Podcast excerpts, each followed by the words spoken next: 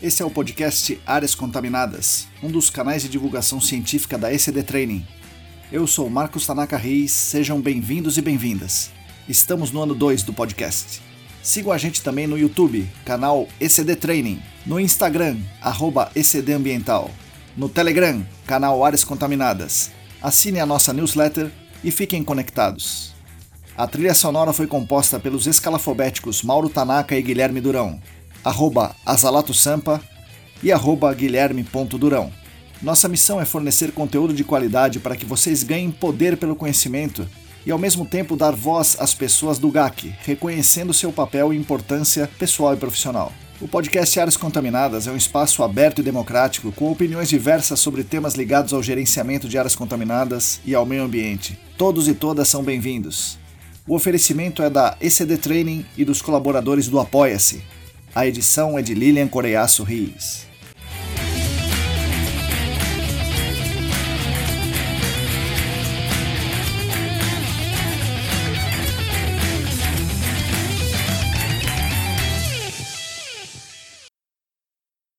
Olá, para todo mundo que está aí lavando a louça, escolhendo feijão, está dirigindo, está tentando rodar aquela avaliação de risco, bom dia, boa tarde, boa noite. Eu sou Marcos Tanaka Riz e este é o episódio número 111 do podcast Áreas Contaminadas, o 24 do ano de 2022. O nosso podcast é editado por Lilian Coreaço Riz e oferecido pelos nossos maravilhosos colaboradores do Apoia-se.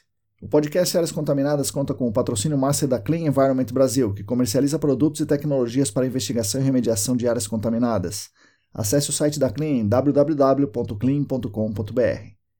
Contamos também com os patrocinadores Ouro, Laboratório E-Consulting e a Vapor Solutions, e também com o patrocinador Prata, a LabCris Análises Ambientais. Agradeço demais a companhia de todos e todas vocês. É uma grande honra para mim ter vocês aqui conosco. Como vocês já sabem, os nossos canais são mantidos com a ajuda financeira dos colaboradores financeiros no Apoia-se. Quem quiser e quem puder contribuir financeiramente conosco ajudará a ECD com certeza, mas também ajudará toda a nossa comunidade. Para fazer essa contribuição financeira é só acessar o site apoia.se barra ecdambiental. É relativamente simples e seguro e você, lá na própria plataforma, poderá escolher como vai fazer esse eventual pagamento, se é com boleto, com cartão de crédito, etc.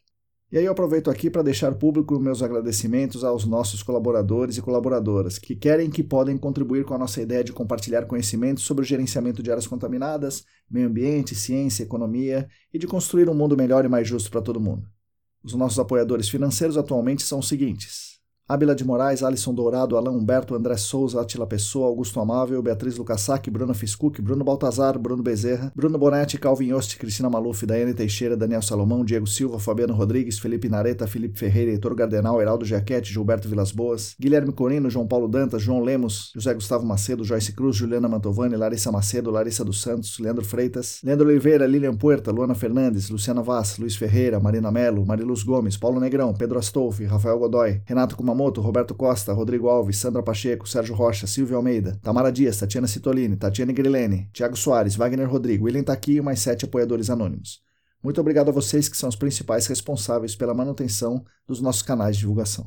Bom, para esse episódio especial eu convidei quatro amigos que puderam estar presentes em Palm Springs, na lendária conferência Batel, ou Batelli, como eu costumo falar. Independente da pronúncia do nome, essa é a maior conferência de gerenciamento de áreas contaminadas no mundo.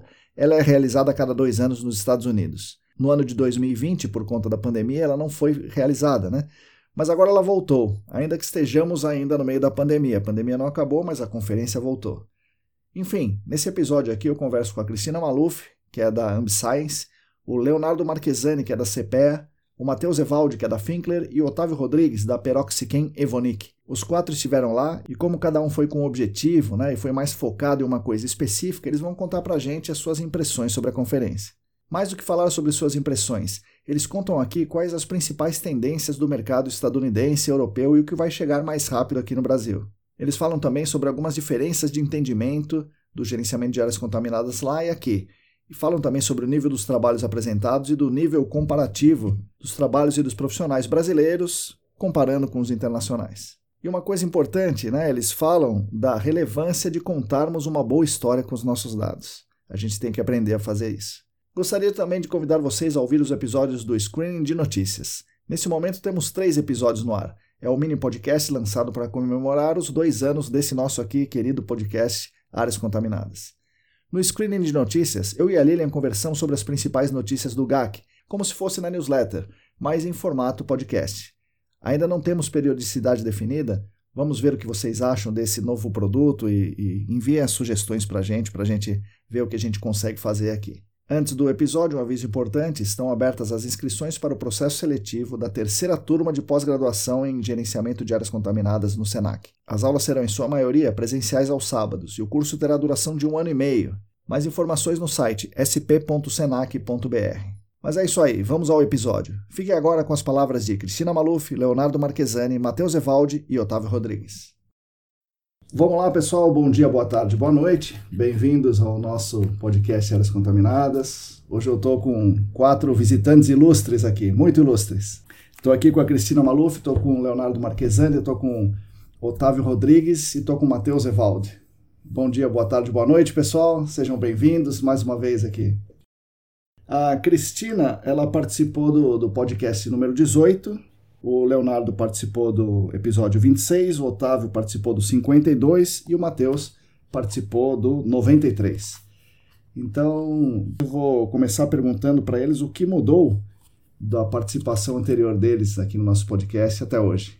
Cris, como você é mais antiga aqui no podcast, no podcast, né? Não que você seja mais antiga de verdade. Olha, talvez aqui dos quatro. O que aconteceu com você de lá para cá, Cris? Nossa, Marcão, aconteceu tanta coisa, né? Faz um tempo já esse podcast. Continua em engenharia ambiental, continua em áreas contaminadas. Mas nosso podcast foi no pré-pandemia, né? Não, acho que não, acho que já estava. Mas é no início, né? 2020. É, foi bem no comecinho, sim, então sim. a gente mal sabia tudo que tinha aí para acontecer, né? Mas, bom, enfim, sempre mudanças positivas, o mercado teve o seu abalo, mas voltou, voltou num ritmo diferente, inclusive, né? Uh, um pouco maluco aqui para todo mundo, todo mundo agora é bastante sobrecarregado, o mercado voltando a se aquecer, então teve bastante movimentação, né? Do, do podcast até agora. Legal, Cris. Bom, o segundo mais antigo no podcast é o Leonardo. Leonardo, como, como é que você está aí de lá para cá? Fala Marcão, fala Otávio, Cris, Matheus, bom dia, boa tarde, boa noite. é isso aí. É, bom, Marcão, você colocou, né, no o primeiro, na minha primeira participação, estava no início, acho, da pandemia, é, muitas incertezas, né, a gente não sabia exatamente o que ia acontecer. Hoje a gente já tem uma, uma ideia aí é, de como as coisas procederam, como a Cris falou, né? Foi muito difícil, né? É, e hoje a gente já vê o mercado reaquecendo de fato. E o nosso modo de trabalho mudou muito, né? Uhum. E a gente está se adaptando a essa nova realidade né, do home office. Acho que a gente está né, incorporando esse modelo híbrido muitas vezes na, na, na, nossa rotina. O trabalho de campo, né, ele é o nosso escritório de fato hoje Sim. em dia.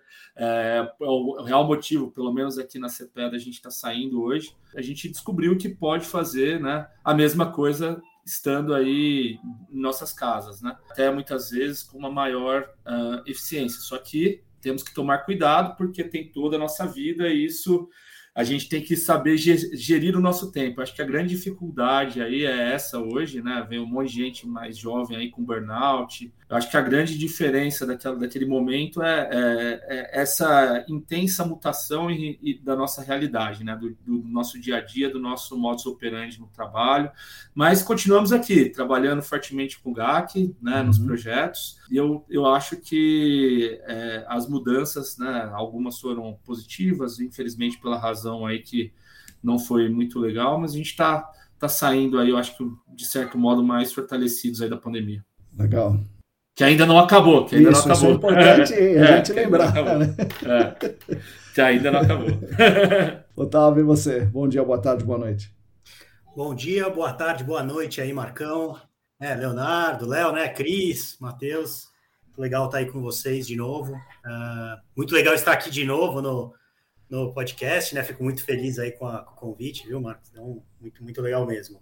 Ainda mais para falar do tema que a gente vai falar hoje. Sim. Bom, de mudanças de lá para cá, para não ficar chovendo aqui no molhado, no, no que a Cris e o Léo já acabaram de comentar, porque realmente acho que todo mundo sentiu é, muito parecido né, a esses impactos da, da pandemia. Acho que todo mundo sentiu logo no começo aquela, aquela dúvida do que aconteceu, o que, que a gente, como as, como as atividades iriam continuar. É, logo depois começou a se entender que algumas a gente ia conseguir fazer, ia continuar fazendo da mesma forma, outras a gente teria que procurar e se adaptar. É, e agora essa, essa retomada que a gente tem, tem observado que está aparentemente vindo bem forte, né? Acho que para todo mundo, né? O mercado bem, bem aquecido, muitas, muitas alterações né, dentro do mercado, o pessoal indo de lá para cá, de cá para lá.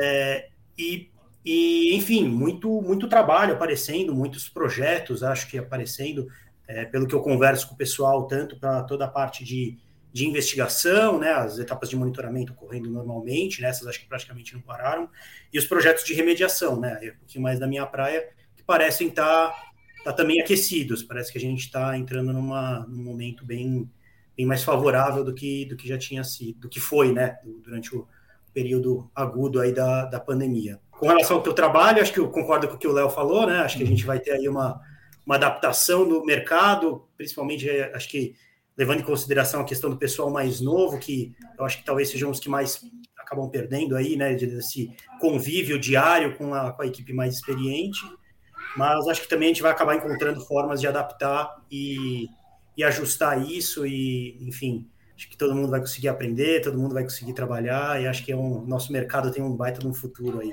Esse nosso mercado tem, tem só a crescer. E é o que a, gente viu lá no.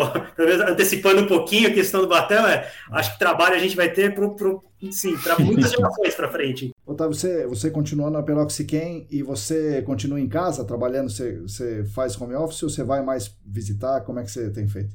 Desculpa, verdade, verdade, Marcão. Eu, eu continuo na Peroxiquem. Peroxiquem está passando por algumas mudanças, né? Agora, é, lá nos Estados Unidos, Peroxiquem já virou a Evonik. Evonik é uma indústria alemã que comprou a Peroxiquem.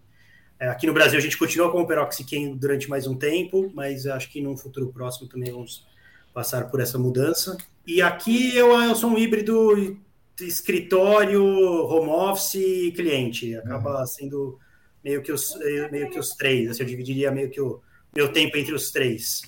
Legal. E você, Matheus? Bom dia, boa tarde, boa noite, pessoal. É um prazer de novo poder estar aqui, né, compartilhando aí o espaço potável com o Leonardo com a Cris, para a gente contar as nossas histórias lá de Palm Springs, no calor, no deserto. é, então, é, do podcast para cá faz o que? Quatro não tem muita mudança, mas ainda tem mudanças, né? É, com o mercado aquecendo, é, eu vejo algum, algumas movimentações de mais pessoas da indústria, né? Mais pessoas tomadores de decisão querendo realmente restaurar o ambiente. Né? O risco essa a gente está criando criou uma versão risco ambiental muito grande, o que é ótimo. O Otávio falou que a gente vai ter trabalho por muitos anos ainda. Que o pessoal realmente está acordando e vendo que passagem ambiental não se brinca e a gente tem que acabar o mais rápido possível, da maneira mais sustentável possível. Esse é um ponto que a Batel foi, foi bem, bem, bem forte, né? Sustentabilidade. O que, que dá para fazer de mais inteligente? Eu acho que o mercado aqui no Brasil está acordando para isso. Né? A CETESB está mudando comportamentos aí de maneira bem legal. Então vai surgir uma demanda, porque o mercado está acordando para isso, né? É, para mim que estou começando no mercado aí, já é bem legal de poder acompanhar, né, e ver que, que as histórias de poção fiquem no passado, né? A história de enxugar gelo fique lá para trás e que a gente possa ir num futuro sustentável e saudável. Né? É, é, é, bom e ruim dizer que a gente tem muito trabalho, né? Dizer que a gente tem muito trabalho quer dizer que o meio ambiente está impactado, né? Isso. Mas que bom que a gente tem muito e que a gente está disponível fazer o processo. Né? E a gente vai tocando aí e pegar esse pessoal novo, que eu me incluo, né? É, pegar essa galera nova, mostrar o, o, o trabalho, por que, que o GAC é tão legal de trabalhar, né? Esse amor e ódio que a gente tem. Por que é tão legal fazer isso, né? E pegar essa galera e mostrar, ó, tem um futuro e o futuro é bonito, né? O futuro é promissor. Sim. Que mudou de fevereiro, acho que foi, né? Fevereiro ali, já, é. fevereiro para cá. E a gente segue mudando, né? Acho que a pandemia acelerou a nossa nosso ritmo de mudança, a gente está mudando o tempo todo. Então, pressão, demanda de trabalho, mudança está num pace bem mais acelerado. Bom, então, pessoal, vou começar aqui com o Otávio, porque ele é mais veterano desse nosso tema aqui, veterano do tema, né? Que é a conferência, né? A conferência da Batel. E aqui a gente fala, aqui em Sorocaba, a gente fala que é Batelli. Então, a conferência é Batelli, mas o, o, nome, o nome correto, né? Ali oficial é Batel. Então, Otávio, conta, conta para quem não é de Sorocaba, ou para quem é de Sorocaba, na verdade, né? Conta para os calouros aqui, que somos nós, o que é essa conferência e qual a grandiosidade dela no, no, no mercado do, do, gerenciamento de áreas contaminadas? Nossa, é até uma responsabilidade falar isso, né, Marcão? Porque assim, do tipo, pô, vai lá e fala o que é o Batel, né? Assim, né? Rapaz, é, até fico meio tenso, até um calor assim, falar, porque é, eu, eu, até pensei, falei, pô, fazer alguma tipo de analogia com o Batel, tal, assim, né, do que, do que seria, uhum. mas assim, no, no limite, assim, eu fico pensando para que, quem tem a oportunidade, é tipo quase meca, assim, é do tipo, uhum. é, se você tiver a oportunidade de uma vez na vida e trabalha com, com gerenciamento de áreas contaminadas, seria interessante, lógico que uhum. A gente sabe que, que é, acaba sendo muitas vezes, e é, né, um, um, investimento alto e tudo mais, mas uh, sabemos que é, assim, provavelmente a provavelmente não, com certeza, é a principal conferência é, relacionada ao gerenciamento de áreas contaminadas no mundo. É a maior que tem. Uh, se fala de uma quantidade enorme de temas, e é muito interessante porque se fala de uma quantidade muito grande de temas relacionados ao gerenciamento de áreas contaminadas, e muitos desses temas são falados ao mesmo tempo. Uhum. Então, isso é muito interessante, porque, é, até como você comentou uh, rapidamente, né, é, acho que tem uma pessoa, tem, temos diversas pessoas hoje aqui no podcast para falar de diversos temas que observaram no Batel, porque é simplesmente impossível você acompanhar tudo. Uhum. Então, só para dar uma o pessoal entender um pouquinho melhor assim a estrutura de como é feita a conferência, se eu não me engano, são oito ou nove é, sessões que ocorrem ao mesmo tempo. Você tem algumas apresentações magnas, né? Teve uma, inclusive uma apresentação uma, uma, uma, sessão plenária, né, a desse ano foi muito, muito interessante, sobre microplástico, é, sobre um, um, documentário que foi feito a respeito do microplástico. A, a, o principal foco da apresentação da, do, da conferência são os temas técnicos, e você falar, poder aprofundar dentro desses temas técnicos e nessa gama tão grande de temas técnicos que a gente tem dentro do GAC, né? Quando a gente pensa no gerenciamento de áreas contaminadas, a gente tem tem muitos temas a serem falados, né? É uma interdisciplinaridade enorme. Então, é, é essa acho que é o, é, é o é, para mim, é a, é a, é grande beleza, acho que é a grande força que vem da, dessa conferência, né? É você falar de diversos temas, muito aprofundado sobre esses diversos temas, desde as etapas de investigação até o que há de mais novo relacionado aos processos de remediação e os contaminantes emergentes, né? E os, e, e os contaminantes que estão, essas novas compostos que a gente está começando a estudar, começando a entender, para começar, aí sim, bem incipiente, pensar em como remediar esses, esses novos compostos. Eu acho que se tivesse alguma coisa para falar, claro, assim, o que me, uhum. que me chama a atenção da, da, da Batel, e acho que, que para explicar um pouquinho e dar essa grandeza do, do evento é, é, é, isso. Acho que essa abrangência de temas que a gente que a gente tem lá no, durante o, o Batel. E quantos você já foi, Otávio? Esse é o esse agora de 2000, 2022 é o, é o quinto. Vou, o primeiro que eu fui foi em 2010. Então já, já faz um tempinho aí. Então tive essa super oportunidade de, de ter ido em cinco edições. E, e também um ponto interessante de comentar com relação a isso, como eu acabei já indo em algumas, né? Uhum. É, é, engraçado que parece que cada uma tem um tema, assim, vamos dizer, questões que estão meio em voga no momento, acho que estão uhum. mais, mais aquecidos. Então, lá atrás, acho que o pessoal falava, acho que não foi nem o ano que eu fui, acho que foi 2008, o que pegava era a oxidação química com persulfato. Então, uhum. todo mundo só falava de oxidação química com persulfato. Aí tiveram, vieram outros temas, viu? Termal, vem de investigação de alta resolução. É, esse ano aqui é muito, muito forte, a última, a última edição, a edição anterior também, a, a de 18 também falou bastante do PFAS. Então, acho que é o tema que está no tá na moda, está no momento, a, o momento do, do PFAS. É, enfim, acho que era só para fazer esse comentário que a gente, a gente claramente observa isso, são as sessões mais cheias, são maior número de sessões, maior número de apresentações. Vale comentar, né? Além da questão de ter todas essas é, apresentações que acontecem ao mesmo tempo, a gente tem um número de posters, de papers sendo apresentados, né? Os posters também é muito, muito grande. Tem três ou quatro, acho que são três dias também de sessão de pôster, mais de, por dia, acho que mais de 300 posters, assim, é uma quantidade muito, muito grande de trabalho sendo apresentados. Cris, você foi em quantas e por que você foi dessa vez aqui? Você falou, eu quero ir dessa vez. Não, legal, vamos lá. Essa foi a segunda edição, então eu estive na de 2018, 2020 a gente não teve por conta da pandemia, né?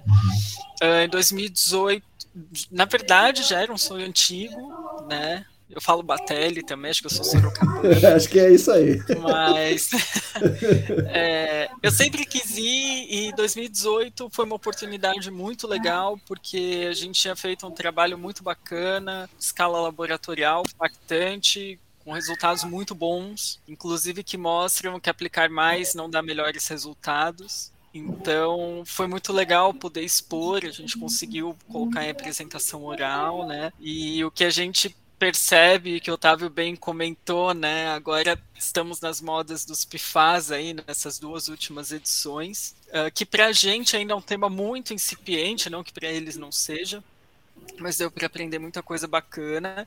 E agora em 2022 eu estava com meu visto naquela agonia, vai ser renovado, não vai ser renovado. E no fim deu tudo certo e a gente levou os trabalhos também, foram aprovados, aí já focando um pouco mais em questão de alta resolução. Uh, teve uma sessão muito legal, que foi a de modelo conceitual, então muitos trabalhos falavam sobre modelo conceitual, e a gente vem entendendo a importância do modelo conceitual para o gerenciamento como um todo, para o sucesso de remediações, não preciso focar no, no meu impacto como um todo, eu acho que esse ano a gente sempre chega, acho que isso é um ponto importante, a gente sempre volta do Batelli com uma sensação gostosa de que a gente não está atrás. Uhum. Né? Então, essa na nossa síndrome de brasileiro, de ah, porque lá nos Estados Unidos é melhor, porque na Europa é sensacional. Não, a gente está exatamente no mesmo ponto. Né? Então, quando a gente vê os trabalhos, pessoal lá estavam pessoas de 27 países, se eu não me engano. Uh, então a gente tinha trabalhos ali do mundo inteiro sendo apresentados, seja apresentação oral, seja pôster, e a gente vê que a gente está muito melhor do que a maior parte dos países e o nosso grande espelho, né, que acaba sendo os Estados Unidos, a gente está de igual para igual. Eu acho que, claro, o que muda, a gente ainda precisa trabalhar um pouco certas mentalidades. A gente, claro, ainda não tem a mesma disponibilidade de fornecedores, a mesma facilidade que eles têm por lá, mas eu vejo que todas as principais tecnologias estão aqui nas nossas mãos hoje também. Então essa é uma sensação sempre muito boa, né? A gente tem tudo para continuar na ponta, para continuar dando certo, claro. Em termos de mercado, isso ainda tem que disseminar um pouco mais, mas acho que está todo mundo com esse objetivo. Entender que lá fora tem muito trabalho ruim também, uhum. né? Então esse é o lado bom, assim. Nós estamos entre os melhores, ponto. Né? E tem conceitos que ainda estão sendo praticados lá fora que a gente olha e fala, nossa, a gente fazia isso há muitos anos. a gente já não faz mais. Então, é sempre gostoso a gente se atualizar e, e dar um orgulho, né, do quanto o nosso mercado está evoluindo, do quanto a gente está conseguindo acompanhar tudo isso. Isso é interessante porque em 2014 eu fui, a única que eu fui foi em 2014, ainda em Monterrey. E lá a sensação não foi assim, né? a sensação é de que a gente estava atrás dos Estados Unidos, né? É, a gente já conseguiu, a gente já conseguiu chegar. Legal. Muito nós bom. chegamos bem e os nossos trabalhos têm absolutamente o mesmo nível dos melhores trabalhos de lá. Você apresentou quantos trabalhos, Cris? É, nessa de agora foi uma apresentação oral, que foi esse trabalho de, de modelo conceitual, importância de avaliação preliminar, uhum. e foram dois posters, né? Um falando com foco um pouco maior em alta resolução, do quanto a gente conseguiu reduzir a área de, de intervenção uh, em função das melhorias aí nos trabalhos de diagnóstico e, e, um outro ponto importante que eles têm e esse ponto eu acho que a gente já tinha essa essa sensação e essa procura antes, que é a importância de focar nas áreas com maiores massas, vai, vamos falar áreas fontes. Uhum. Então, vários seminários ali, várias palestras também focaram nessa importância, o quanto você agir na fonte Sim te poupa de agir muitas vezes no restante ainda ter resultados muito satisfatórios. Uh, e o outro pôster foi de uma ação combinada de técnicas de remediação para um caso organoclorados e TPH. Mas depois eu falo um pouco mais porque eu rodei como uma barata tonta e tinha muita coisa bacana. Leonardo, você é, quantas vezes você já foi e o que você foi apresentar lá dessa vez? Ah, e o que te levou lá, né? O que, dessa vez você falou assim, agora eu vou? Legal, Marcão. Essa foi a primeira vez, né? É, foi a primeira oportunidade que eu tive de estar no, no Batel, ou no Batelli.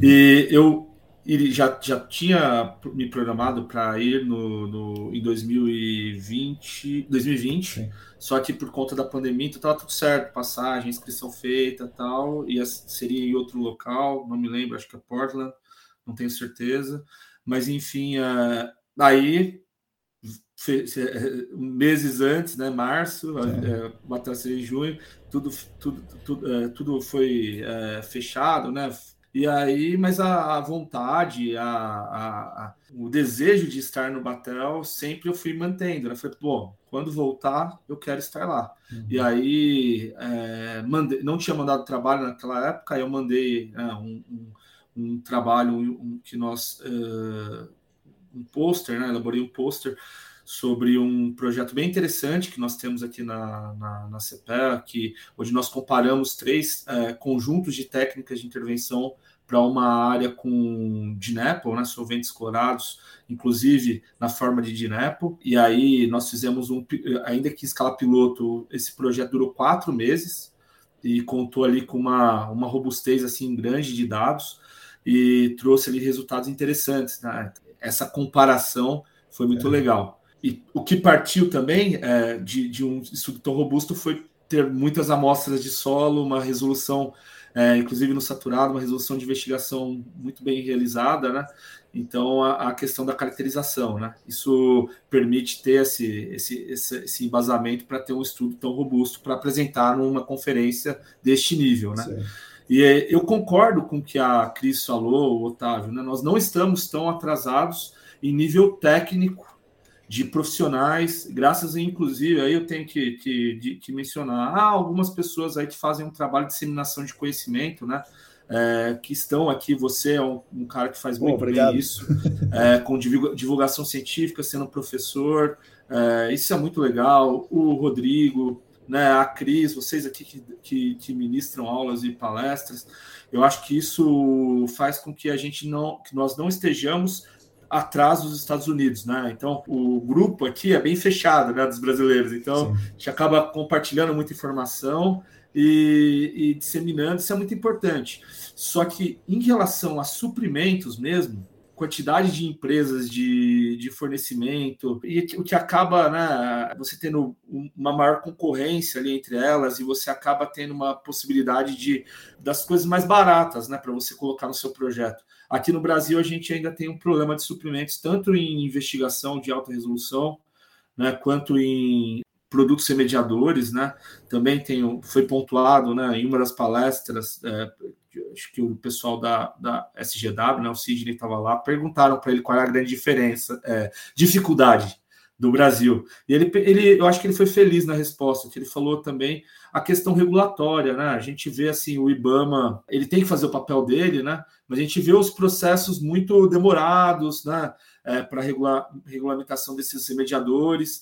Então, assim, eu acho que a burocracia ela pode, ela acaba atrapalhando em alguns pontos aí a evolução do nosso mercado. Eu acho que são temas que a gente sai, é, traz na bagagem é, para discutir aqui, para trazer à tona. Bom, como que a gente pode destravar algumas coisas, deixar o Brasil ser um país interessante, inclusive para trazer mais tecnologia, né, permitir com que alguém né, tenha é, possibilidade de concorrer, de entrar nas áreas, de trazer é, é, tecnologia de fora e também como que a gente pode fomentar a tecnologia interna, né? Adaptar, que o Marcão sempre faz, adaptar alguma, né, alguma questão que dê para a gente usar de um modo nacional aí, uhum. mas eu acho que essa é a grande diferença, né? Eu acho que a gente sai atrás, principalmente dos Estados Unidos, nesse, nesse quesito. Mas, tecnicamente, os profissionais que a gente tem aqui, olha, estou de parabéns. Oh, legal.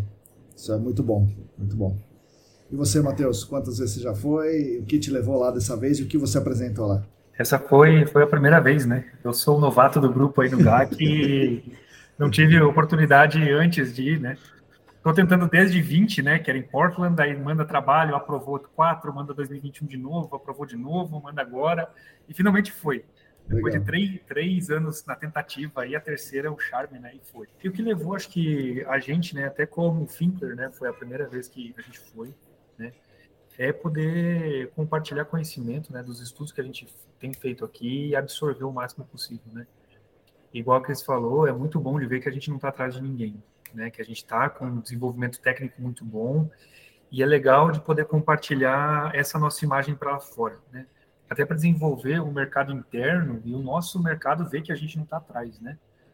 É, e para desenvolver até, até atrair pessoas de fora para cá, né? Que a gente tem uma, um, um, ambiente de potencial de trabalho muito grande, né? Até inexplorado em algumas áreas.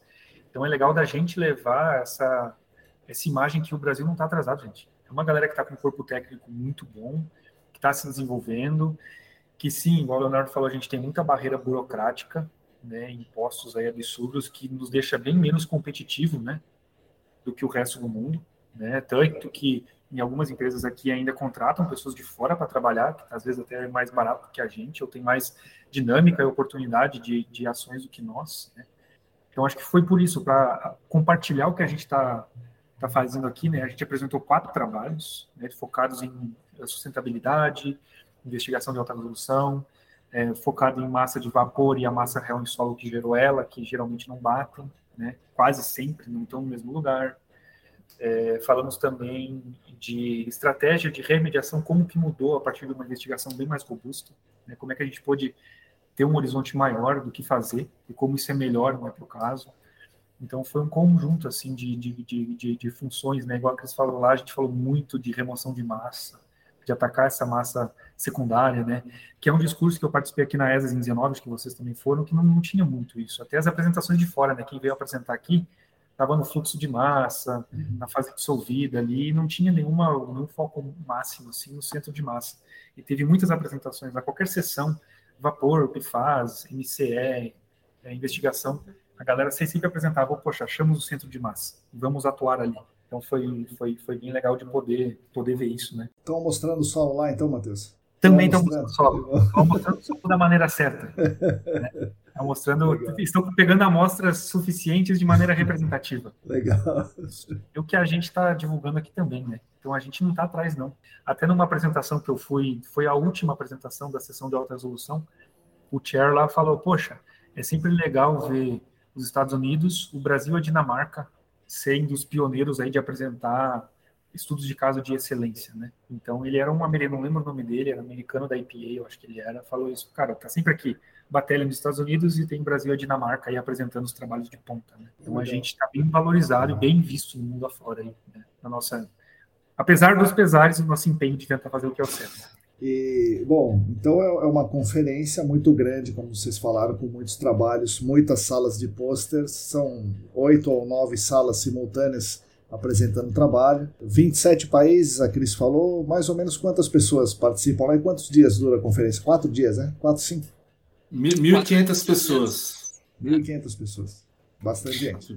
E acho que a conferência, né, ela começa na na segunda-feira, as apresentações, a, a, conferência em si, né? Acho que ela vai de segunda a quinta-feira. E é interessante que tanto no domingo como na sexta-feira há, os mini cursos, que são, inclusive durante a semana também tem alguns dias, tem uns dias livres, que aí o pessoal gosta de sair, para dar uma, né, uma passeada, também dar uma, dar uma relaxada também, mas, mas nesses dias, para quem, quem tiver interesse, também tem os mini cursos, que são de maneira geral, muito interessantes. E também durante, durante as, as, as, sessões tem os Learning Labs, né? Que fica lá no palco principal, várias demonstrações práticas de ferramenta, ou de ferramentas de sustentabilidade, ou de algumas avaliações diferentes. Então, estão ocorrendo as sessões, os minicursos e esses laboratórios de aprendizado aí ao mesmo tempo, né? Você tem que ser bem sábio e escolher onde, onde você vai focar os esforços. Eu não sei como é que é hoje, né? Em 2014 tinha um programa escrito, assim, um caderno, né? Daí a gente ficava é. na noite anterior lá, né? Falando, ah, eu vou aqui, olha lá, o Otávio tá com ele. É esse mesmo. tá aqui também. Legal. Boa. Bom, e aí conta para nós o que vocês viram que vocês gostariam de destacar. Como são nove salas, cada um de vocês foi numa sala, né? E durante os, sei lá, quatro dias aí vocês viram um monte de coisa. É, o que, que vocês mais gostaram, o que, que vocês queriam destacar? Uma das coisas é, que vocês já falaram é que o, o, grande ruído de fundo da conferência né, era os PFAS. Mas é, os PFAS ainda não estão é, sendo avaliados no Brasil e provavelmente vocês não foram só atrás de PFAS na conferência. Então, o que, que vocês gostariam de destacar para a gente aí? Mas eu tenho um destaque dos PFAS. Opa, vai lá. O pessoal tá, tá muito interessado né, nas técnicas de remediação Uh, e tem muita coisa experimental acontecendo, muita coisa em laboratório. Até teve um Learning Lab, né, uma, uma empresa que levou uma técnica deles, uh, e eles fazem os, os PFAS espumarem, né? Então eles causam um borbulhamento uh, naquele fluente, claro. Aí você precisa de um, de um sistema aí de extração né, desses líquidos de água subterrânea, e eles promovem um borbulhamento e formam espumas. E os PFAS tendem a se concentrar nessas espumas. Então, do ponto de vista de sustentabilidade, eu achei muito bacana essa técnica e, e, se bateu muito nessa técnica, né? Como a formação de espumas concentrando PFAS pode otimizar uh, a remediação porque você gera muito menos efluente, você capta essa espuma certo. e você acaba tendo níveis super satisfatórios de remoção de PFAS, né? Uh, isso foi debatido ali em alguns seminários, né? O quanto isso otimizava, mas eu acho que realmente é, a gente ainda está muito longe ainda desse tema, apesar de ter duas salas dedicadas a PFAS, né? Das nove salas, duas estavam dedicadas a isso. Caramba. Então a gente vê que tem muita movimentação, muita coisa em laboratório, escalas de campo, projetos gigantescos, mas aqui ainda acho que a gente deixa um pouquinho mais para frente. Isso. Quem sabe da, depois da bateria de 2024 vocês contam essa. A gente já esteja investigando mais, né? É, eu, eu também não, não fui com foco em PFAS, né? É, como eu trabalho com, com, com, na consultoria, né, com gerenciamento de projetos agora mais voltados para remediação ambiental, eu decidi focar nos, nos, nos, casos que a gente tem trabalhado aqui na, na empresa, né? E é, que são os casos mais tradicionais, é, solventes clorados, né?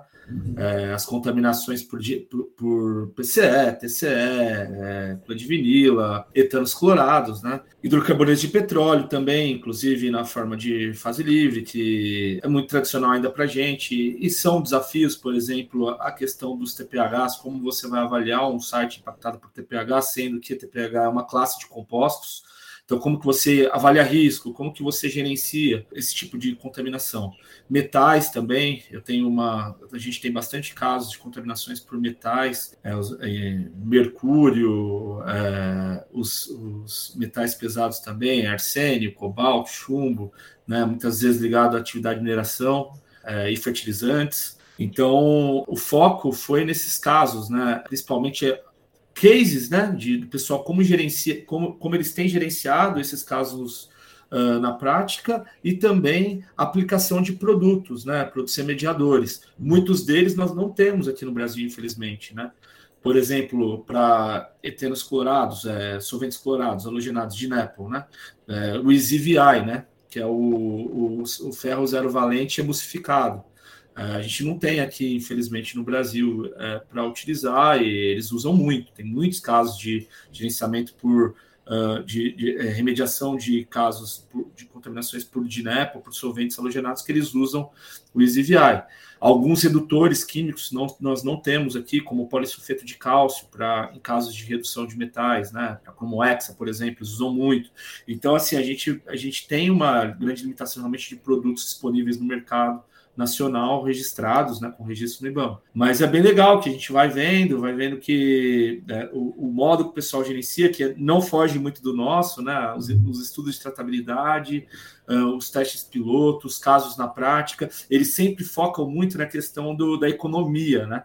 Então, assim, uma investigação em alta resolução, lançando-se um monte de ferramentas de alta resolução, Quanto que você, se você é, faz um, um detalhamento, uma, da fase secundária, né, da massa retida ali no solo, da fase livre, se você da, da, da massa de vapor, se você tem esse entendimento, essa compreensão, né? O quanto que você economiza depois na, na investigação, na, na, na, etapa de remediação.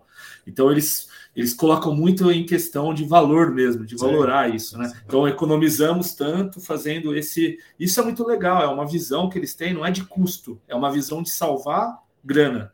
Eu posso salvar é, é, é, investigando melhor, lançando mão de ferramentas mais apropriadas. E aqui a gente sempre vê um imediatismo, né? Eu vou Sim. gastar mais aqui. Mas, ah, tô tendo esse custo, e aí, né? Preciso mesmo disso? Dá para fazer o. É igual você vai no médico, né? O cara tá lá com os exames detalhados, e você fala, não dá para fazer aqui uma chapa, tirar uma chapa aqui para. É. Não, né, cara? Você vai ter que fazer aqui para você diagnosticar o seu problema adequadamente, para você fazer, sei lá, um tratamento adequado, né?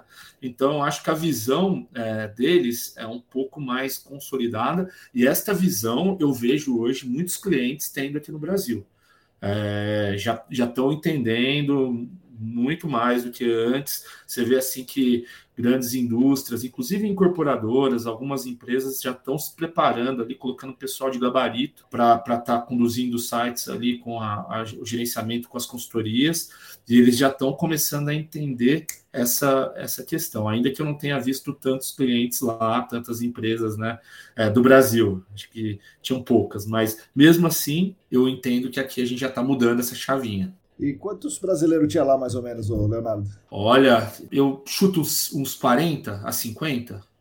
É, mais ou menos. na máfia lá. É. é, a, gente, a gente dominou lá, assim, você, você pipocava num cantinho, tinha uns portugueses lá no meio falando português. Mas é legal, né? Não, aproveitando legal. esse, aproveitando o, a deixa que, que o Leonardo falou, né, dessa visão gerencial unificada, né? A gente criou no mercado aqui esse seccionamento, né, preliminar, confirmatória, vai até XYZ, depois vem a detalhada.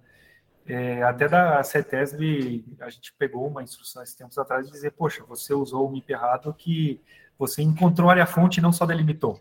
Você usou de forma ineficaz, ineficiente foi a palavra que a gente recebeu, né? O pessoal lá de fora tem muito mais essa consciência, né, de, poxa, o problema é meu, eu vou gerenciar de forma integrada, eu gasto mais agora, mas eu economizo na remediação porque eu sei que vai acabar, né? Eu sei que esse método vai ser mais eficaz, né, de remediar porque ele tem mais opções, né?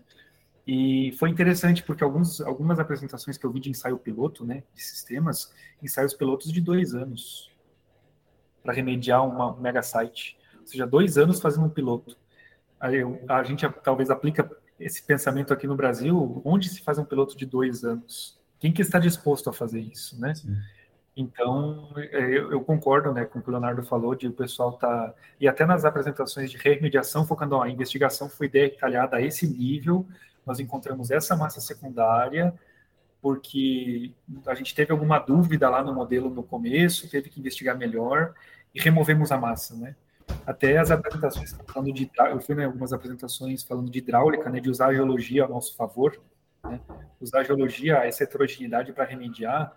Você falando, poxa, hidráulica antigamente era fluxo de massa, agora o pessoal tem um fluxo de massa, beleza, mas você tem que interromper a alimentação desse fluxo de massa. Sim. Se você não interromper a fonte secundária, é, o fluxo de massa vai ser eterno lá, você não adianta botar uma barreira hidráulica que vai ter sempre fonte alimentando, né? Então, foi bem interessante de ver em diversas áreas essa preocupação. Né? Eu fui em sessões de, de incertezas, modelo conceitual, até PFAS, é, hidrogeologia, né, heterogeneidade do meio, o pessoal focado, poxa, vamos achar a fonte secundária e como a gente trata isso. Um, um, em algumas apresentações, em algumas sessões diferentes, o pessoal falando muito de escavação, onde é possível. Dá para escavar? Tira de lá. E uma foi interessante, né? Eles apresentaram que escavaram no mar industrial, que está para venda, né? E alguém perguntou, né? Ah, vocês escavaram só porque ia vender o site? E aí o geólogo falou assim: não, a gente escavou porque estava fácil ali. Era só tirar fora. Não precisava ficar enxugando gelo, né? Ou de alguma outra forma. Tava para escavar, vendendo num site, e eles escavaram até 9 metros no site, assim, em questão, que é uma escavação bem robusta, né? Não, a gente escavou porque era a solução e o cliente queria se livrar do passivo ambiental. Foi escavado e remediado a um site, né? O resto, né, em biopilhas, enfim. Então eu vi muito esse combo de escavação com biorremediação, né? E soluções biológicas, bastante foco nisso aí também, inclusive para PFAS. PFAS escava termal, mas pode escavar e fazer um soil washing, você lavar o solo de uma forma específica lá, botar bio, bioaumentadores, tinha um foco bem, bem bom, assim, tirar a fonte secundária e remediar de uma forma mais, mais menos, menos impactante, né? Mas não tirar e mandar no aterro. Então, é, tirar e, e, fazer alguma coisa ex situ, né? Mas on-site ali. Alguma... Exatamente. Achar uma, uma maneira de impactar. Claro, você vai ter um impacto maior no, na hora que você escava, né? Muito maquinário. Então, você tem um impacto, uma pegada de carbono bem, bem forte. Mas o resto, né? Você faz, você tem um impacto menor, né? Teve até uma ferramenta que a Rambo apresentou, um Learning Lab, que é o Shure, que é um portal que você entra lá, se cadastra, hoje está disponível, né? Para todos, que você consegue ver qual a solução mais sustentável para um site. Eles pegaram o, a, o organograma do Surf UK, né? Uhum.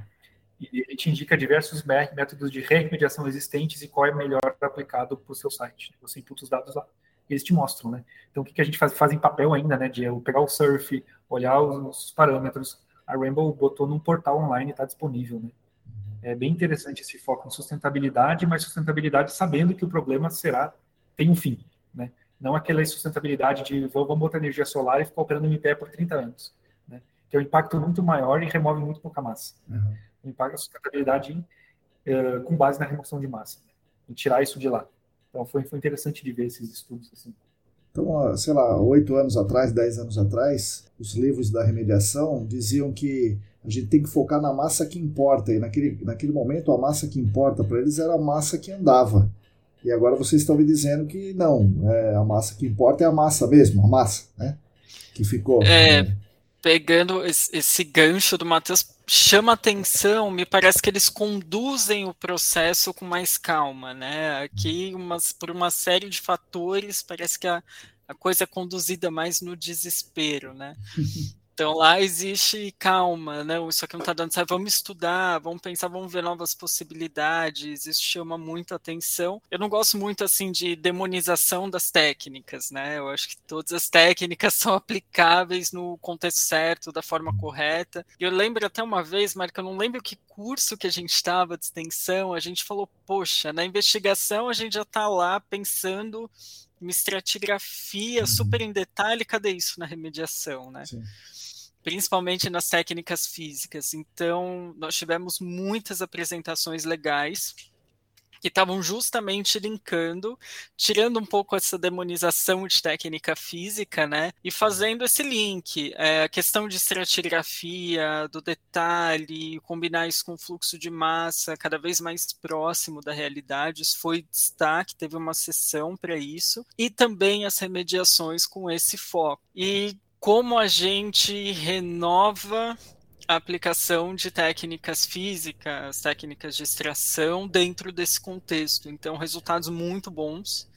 Então, uma importância muito grande aí em fonte secundária, como o Matheus colocou, e focos muito grandes em otimização de remediação, aproveitando realmente esses ganhos na investigação, né? Que a gente tem com alta resolução, com descrições mais detalhadas, com aproveitamento dos dados. Outro ponto que chamou muito atenção importância dos dados, a gente também teve sessões dedicadas a isso, então como estão sendo tratados, Pacific Northwest está com uma ferramenta online de gerenciamento de dados, visualização. Eles até fizeram um daqueles learning labs uh, para se aprender como plotar, como usar. Então, assim, as ferramentas que antes estavam muito restritas agora começam a, a se popularizar, a democratizar. A importância de, de utilização de drones também, uhum. informação de modelos conceituais, auxílio de remediação, como essas novas tecnologias estão entrando para ficar, né? Não Sim. são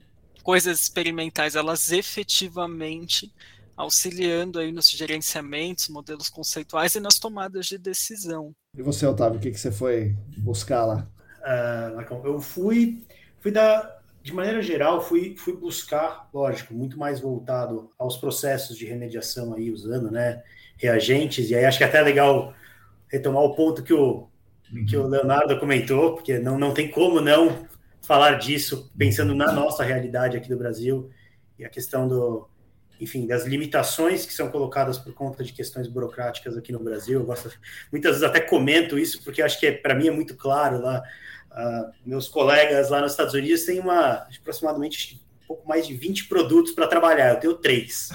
Então, assim, a, a diferença... Não porque você não quer trazer ou porque é caro ou porque é barato, é porque não pode. Não, né? eu, eu, até quero, e aí sim, a gente arruma um jeito de, de, de, de, tornar viável. A grande questão é questões burocráticas mesmo, Marcão. Assim, a gente tem esse processo de registro no IBAMA que torna esse processo muito custoso e muito demorado.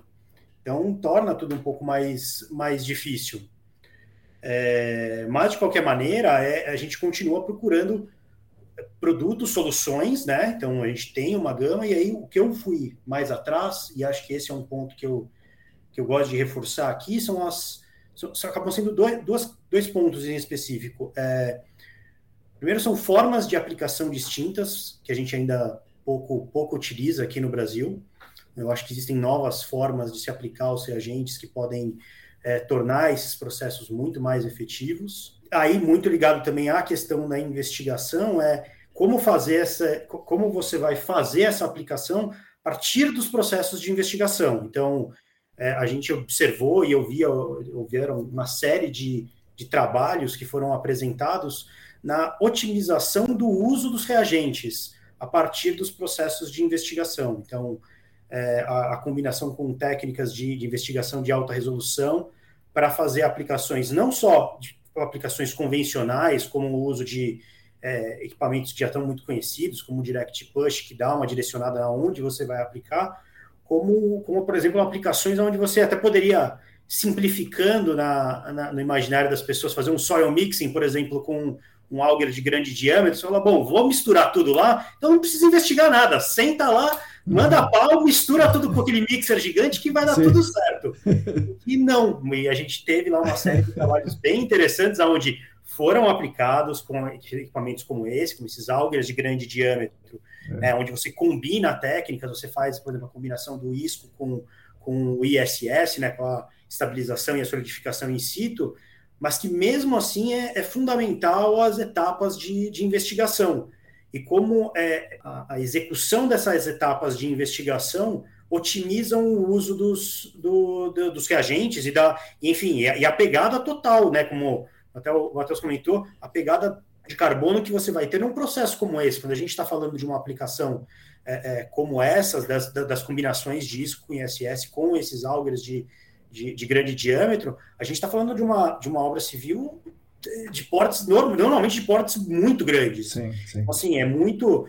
São equipamentos muito grandes, consumindo muito, muito diesel, aplicação de muito reagente.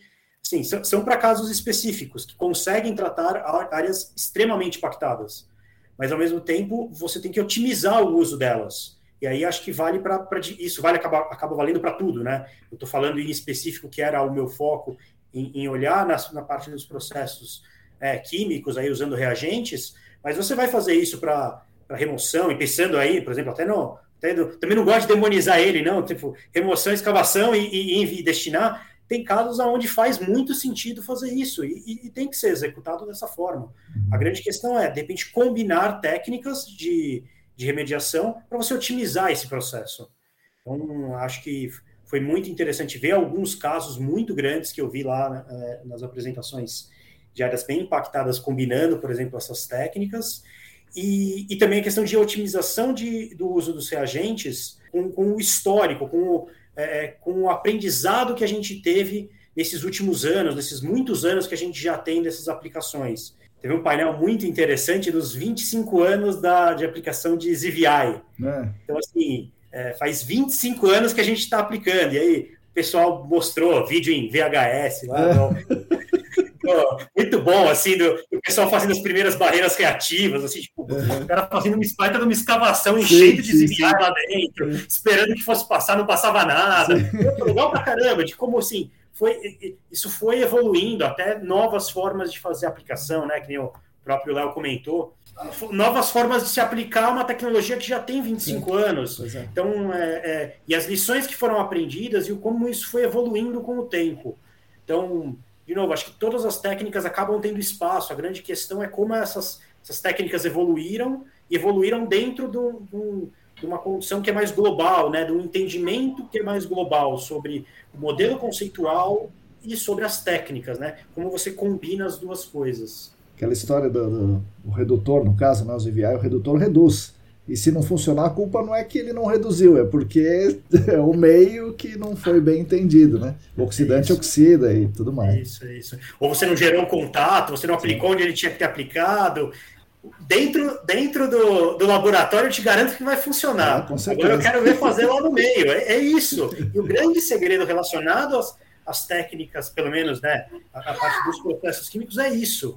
A gente sabe que funciona. A grande questão é Primeiro, tá, a gente sabe que funciona, é, ou funciona ou não funciona. Uhum. Isso você tem que fazer no laboratório também, né? Vamos, vamos dar um passinho para trás. Sim. A gente tem muita coisa nova aí que a gente precisa ver se vai funcionar. Mas sabendo se funciona ou não, a grande questão é como você aplica isso no campo. Sim. Então, é, por favor, faça um piloto. no mínimo, né?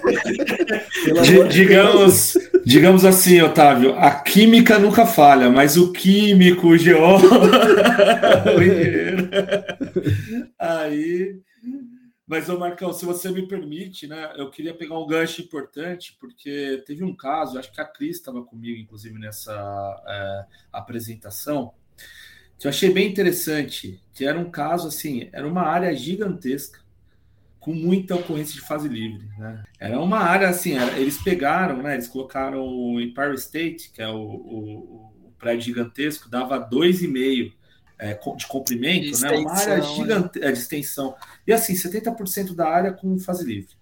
Só que era uma fase livre que ela não era volátil, eles fizeram uma série de estudos também de investigativos para chegar nesse ponto, né? Uhum. Então, era uma fase livre de compostos é, mais pesados, né? Não particionava para a fase dissolvida. Uhum. De certo modo, os aquíferos uh, mais profundos estavam protegidos, né? Porque era um, é Apple e ele também, eles também conseguiram comprovar por meio, por meio de modelos e estudos que aquilo ali era possível você conviver com aquela com, com outros tipos de abordagem, não fosse uh, técnicas aí de remediação ativa, né? E aquela visão que a gente tinha anteriormente, né, no, no, no Brasil, no mundo de ah, tem fase livre, sai removendo, né? Uhum. Bota o sistema emergencial. Não, eles conseguiram provar com também, acho que é, com uma solidez de dados, né? Sim. que eles conseguiriam uh, realmente gerenciar de outra forma e eles conseguiram encerrar né, da, é,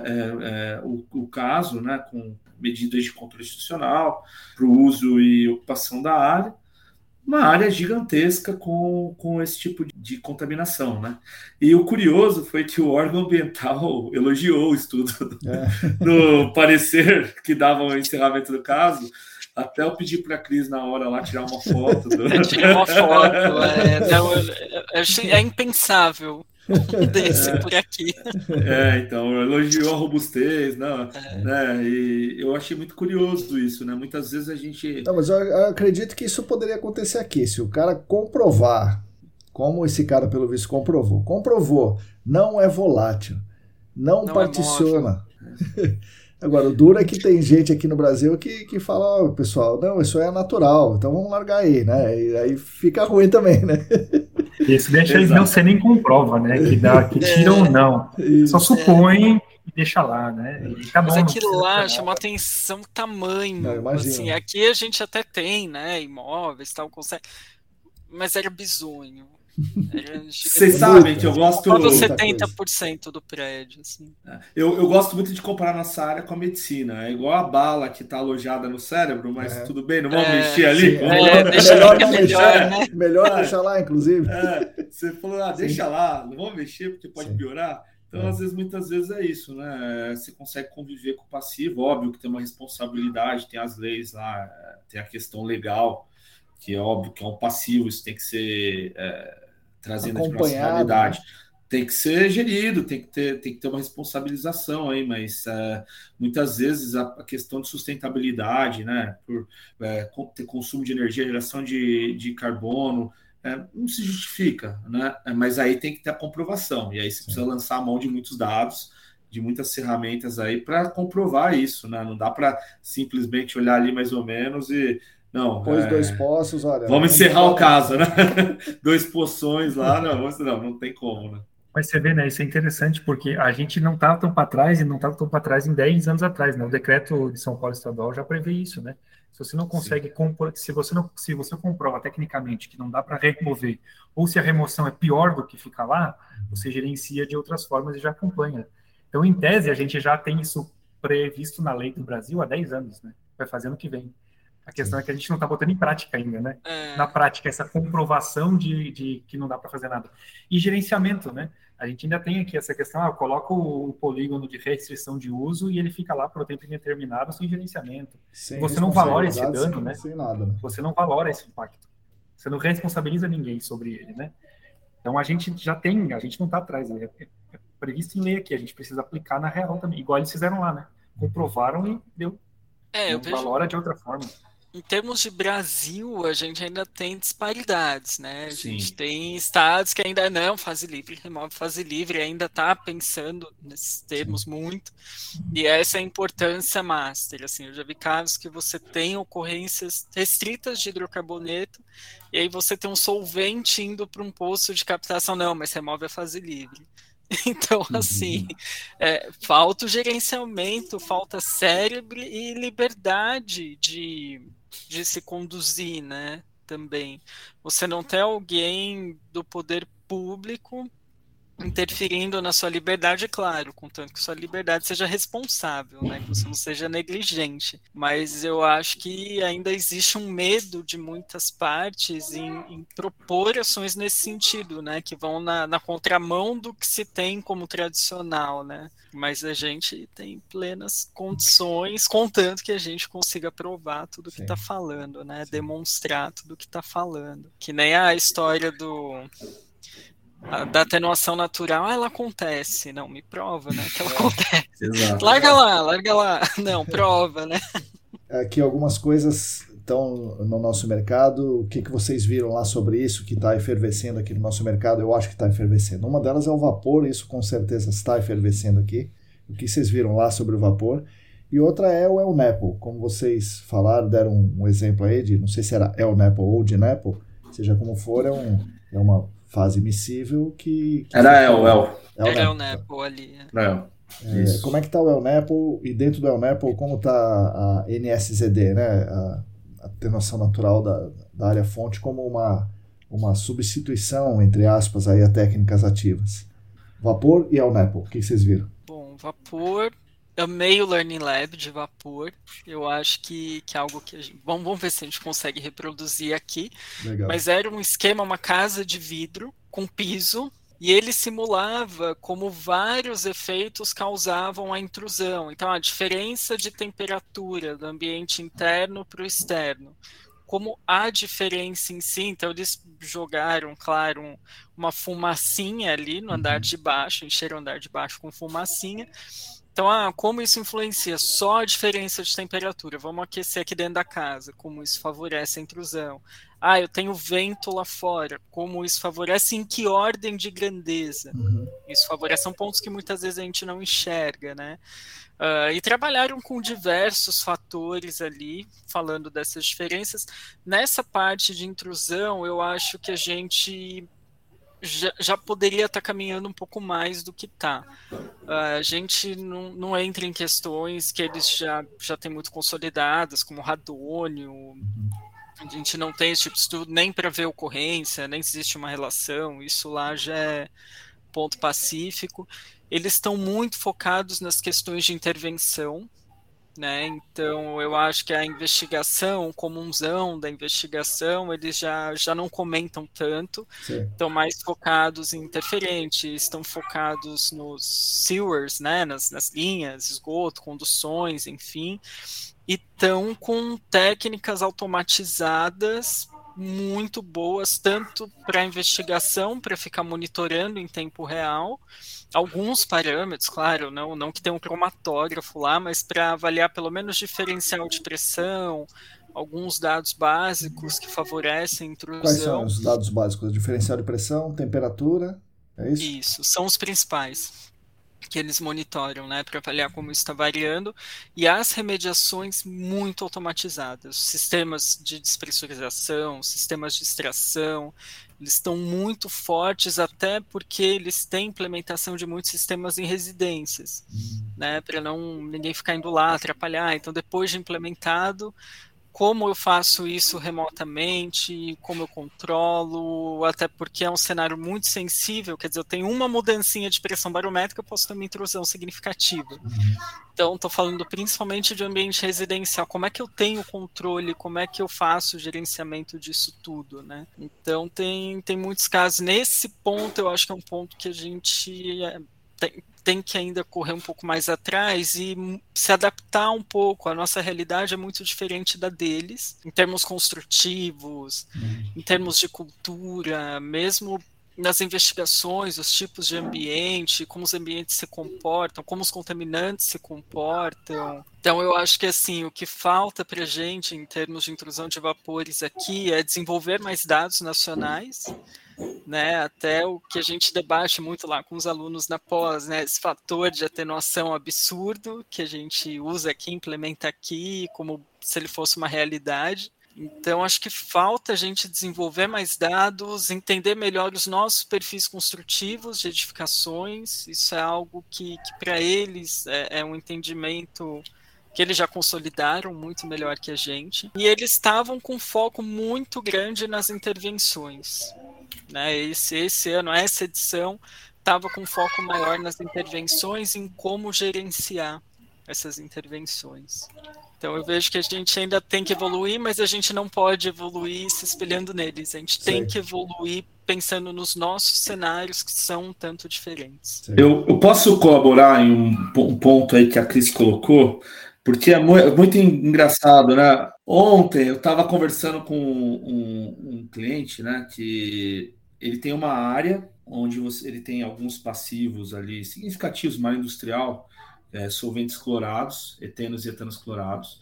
Uh, você vê que tem uma massa é, de vapor no solo é, e o estudo de ar ambiente também comprovou a via.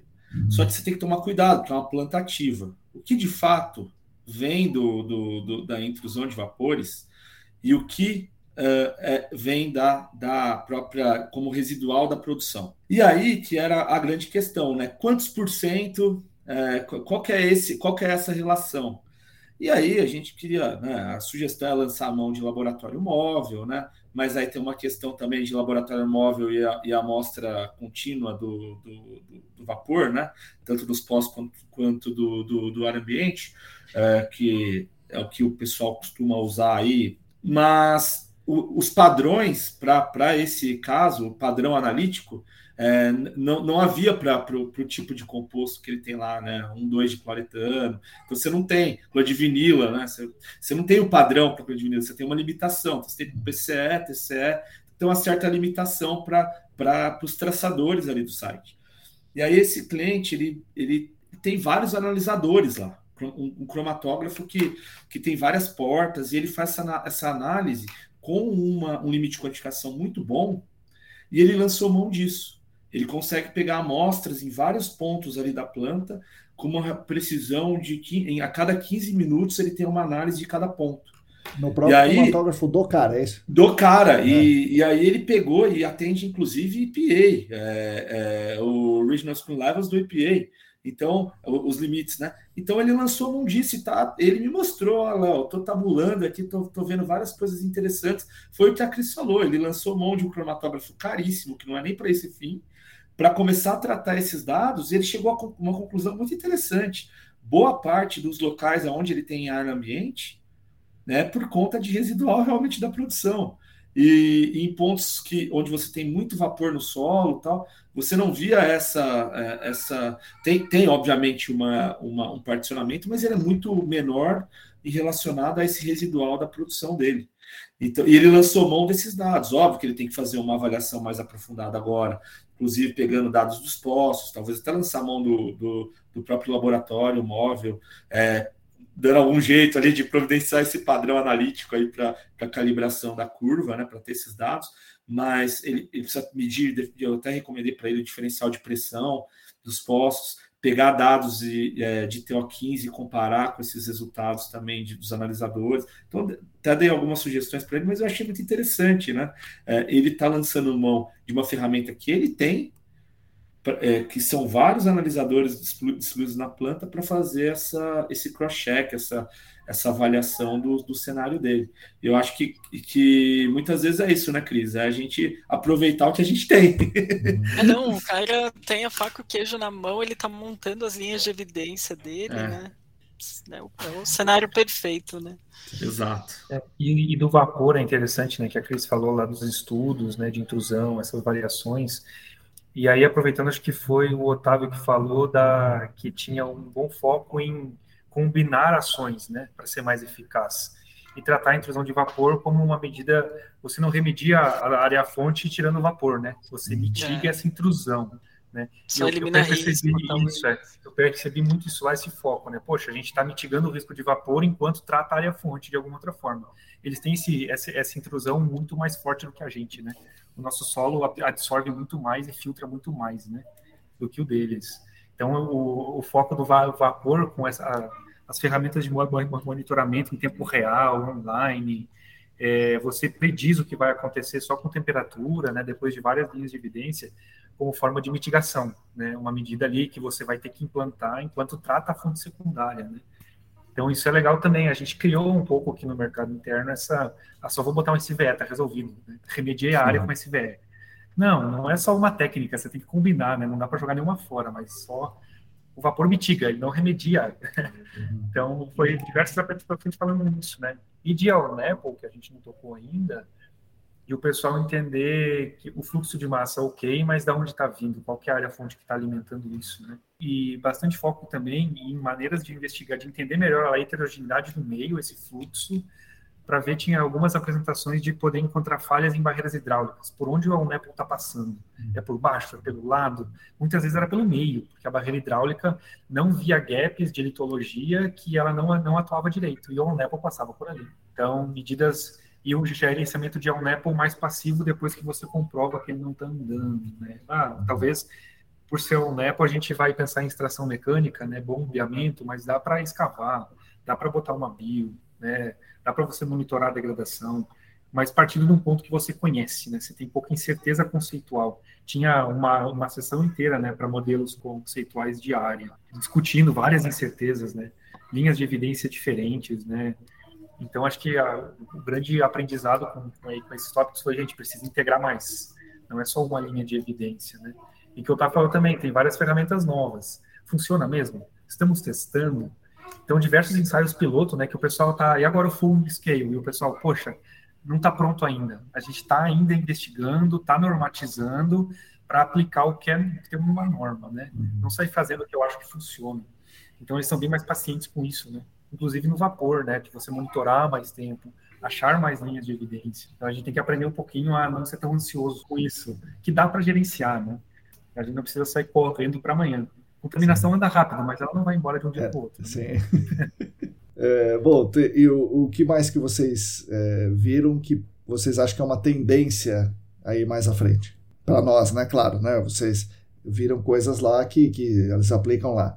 Mas o que, que vocês viram, vocês acham que sei lá, um ano, dois anos, isso aqui vai acontecer e é bom a gente se preparar. Uma questão que eu acho que vai pegar na nossa área e no mundo é a questão da, da digitalização e internet das coisas. Eu acho que em algum momento isso aí vai, vai mudar uma chave, vai ser uma, uma rapidez violenta. Uhum que a gente está achando que as coisas né, demoram muito, mas nesse mundo que a gente vive, as coisas acontecem e, e acontecem de uma forma é, uma acelerada. Né? E eu vi alguma, algumas coisas ali, eu vejo que as empresas de consultoria, as empresas de tecnologia, estão investindo muito em tecnologia, setores de tecnologia. Uhum. Então, pessoas que não são engenheiros ambientais, que não são químicos, que não são é, é, geólogos, trabalhando ali na nossa área fortemente com a questão da internet das coisas. Para quem não sabe, né, é, é basicamente é to, todas as coisas interligadas numa rede, onde ela tem uma, uma como elas estão conectadas, ela, elas é, se autorregulam, né? Transmite então, dados, recebe exato, dados. Exato, transmite dados, recebe os dados e, e fazem as, e tomam ações com base nesses dados recebidos. Por exemplo, eu estou com uma, uma, uma, área que eu tenho alguns postos de extração de vapores para mitigar um eventual risco, né, como o Matheus estava mencionando, um risco, um, um, um, risco iminente ali de intrusão. Né? Então, o cara vai ter um analisador ali, um cromatógrafo, se ele identificar um, uma intrusão, ele vai lá, já isso vai estar interconectado na internet, ele já vai ligar aquele ponto de extração vai e quando isso daí já finalizar, acabar é, com aquele risco, ele desliga de forma sustentável, então tudo está conectado.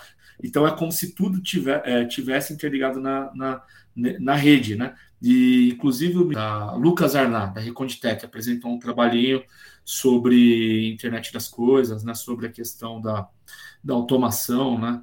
Acho que ainda não estava, não abordava ainda a questão da internet das coisas, mas eu acho que é questão de tempo. Eu acho que isso é algo que o Calvin, que atua nessa, nessa linha, né? Acho que isso daí cada vez mais vai estar vai, vai tá permeando nas consultorias da nossa área. A gente vai ter que conviver com muitas pessoas de tecnologia aí. E a, a aprender a, a, o básico, né? Porque vai ser nossa realidade para conseguir pelo menos conversar com eles, né, Leonardo? Senão a gente vai nem saber falar com eles. Ah, verdade. Não vai saber falar. Exato. o básico, né? O básico. É, eu ia falar, eu ia falar exatamente isso também, né? Integralização de dados, gestão inteligente de informações e automatização. Eu vi uma apresentação lá do pessoal, acho que era da Jacobs, que criou, pegaram os dados de MPE, que a gente tem um monitoramento online, né? Frequência de bombas, enfim, criaram usaram algum algoritmo de machine learning, né, aprendizado de máquina, para com três dias de antecedência até predizer quando uma bomba ia falhar. E ela tinha alguns exemplos, olha, essa bomba três dias atrás deu um sinal, a gente não fez e o sistema inteiro desligou. Né? Cara, fantástico, de você usar os mesmos dados que você já tem, uhum. com algum conhecimento interligando com outras, com outras áreas, né? predizer comportamentos de sistemas, predizer comportamentos de contaminação, de intrusão de vapor. Né? Acho que essa vai ser o que vai ter que pegar aqui também, né? já que agora a gente está mais familiarizado com um monte de dados, alta resolução, que gera muito dado, né? Como gerenciar isso de uma forma automatizada e inteligente, né? Porque, no, no, no geral, que vai pegar essa gestão otimizada, né? Gestão integral, né, do, de tudo. E vai ser fantástico de ver isso aqui também, a gente poder aplicar, né? A gente poder pegar o que tem já e, e automatizar aí e fazer uma maneira mais menos suscetível a erro, né? É, eu tive a mesma impressão, isso pegou bastante também. A gente via já dentro dos projetos, né, como algo natural. Claro, ainda é uma novidade, mas algo já sendo utilizado, já tratado com alguma naturalidade. Então eu vejo que aqui o primeiro ponto é dados. A gente tem que gerar mais dados, uhum.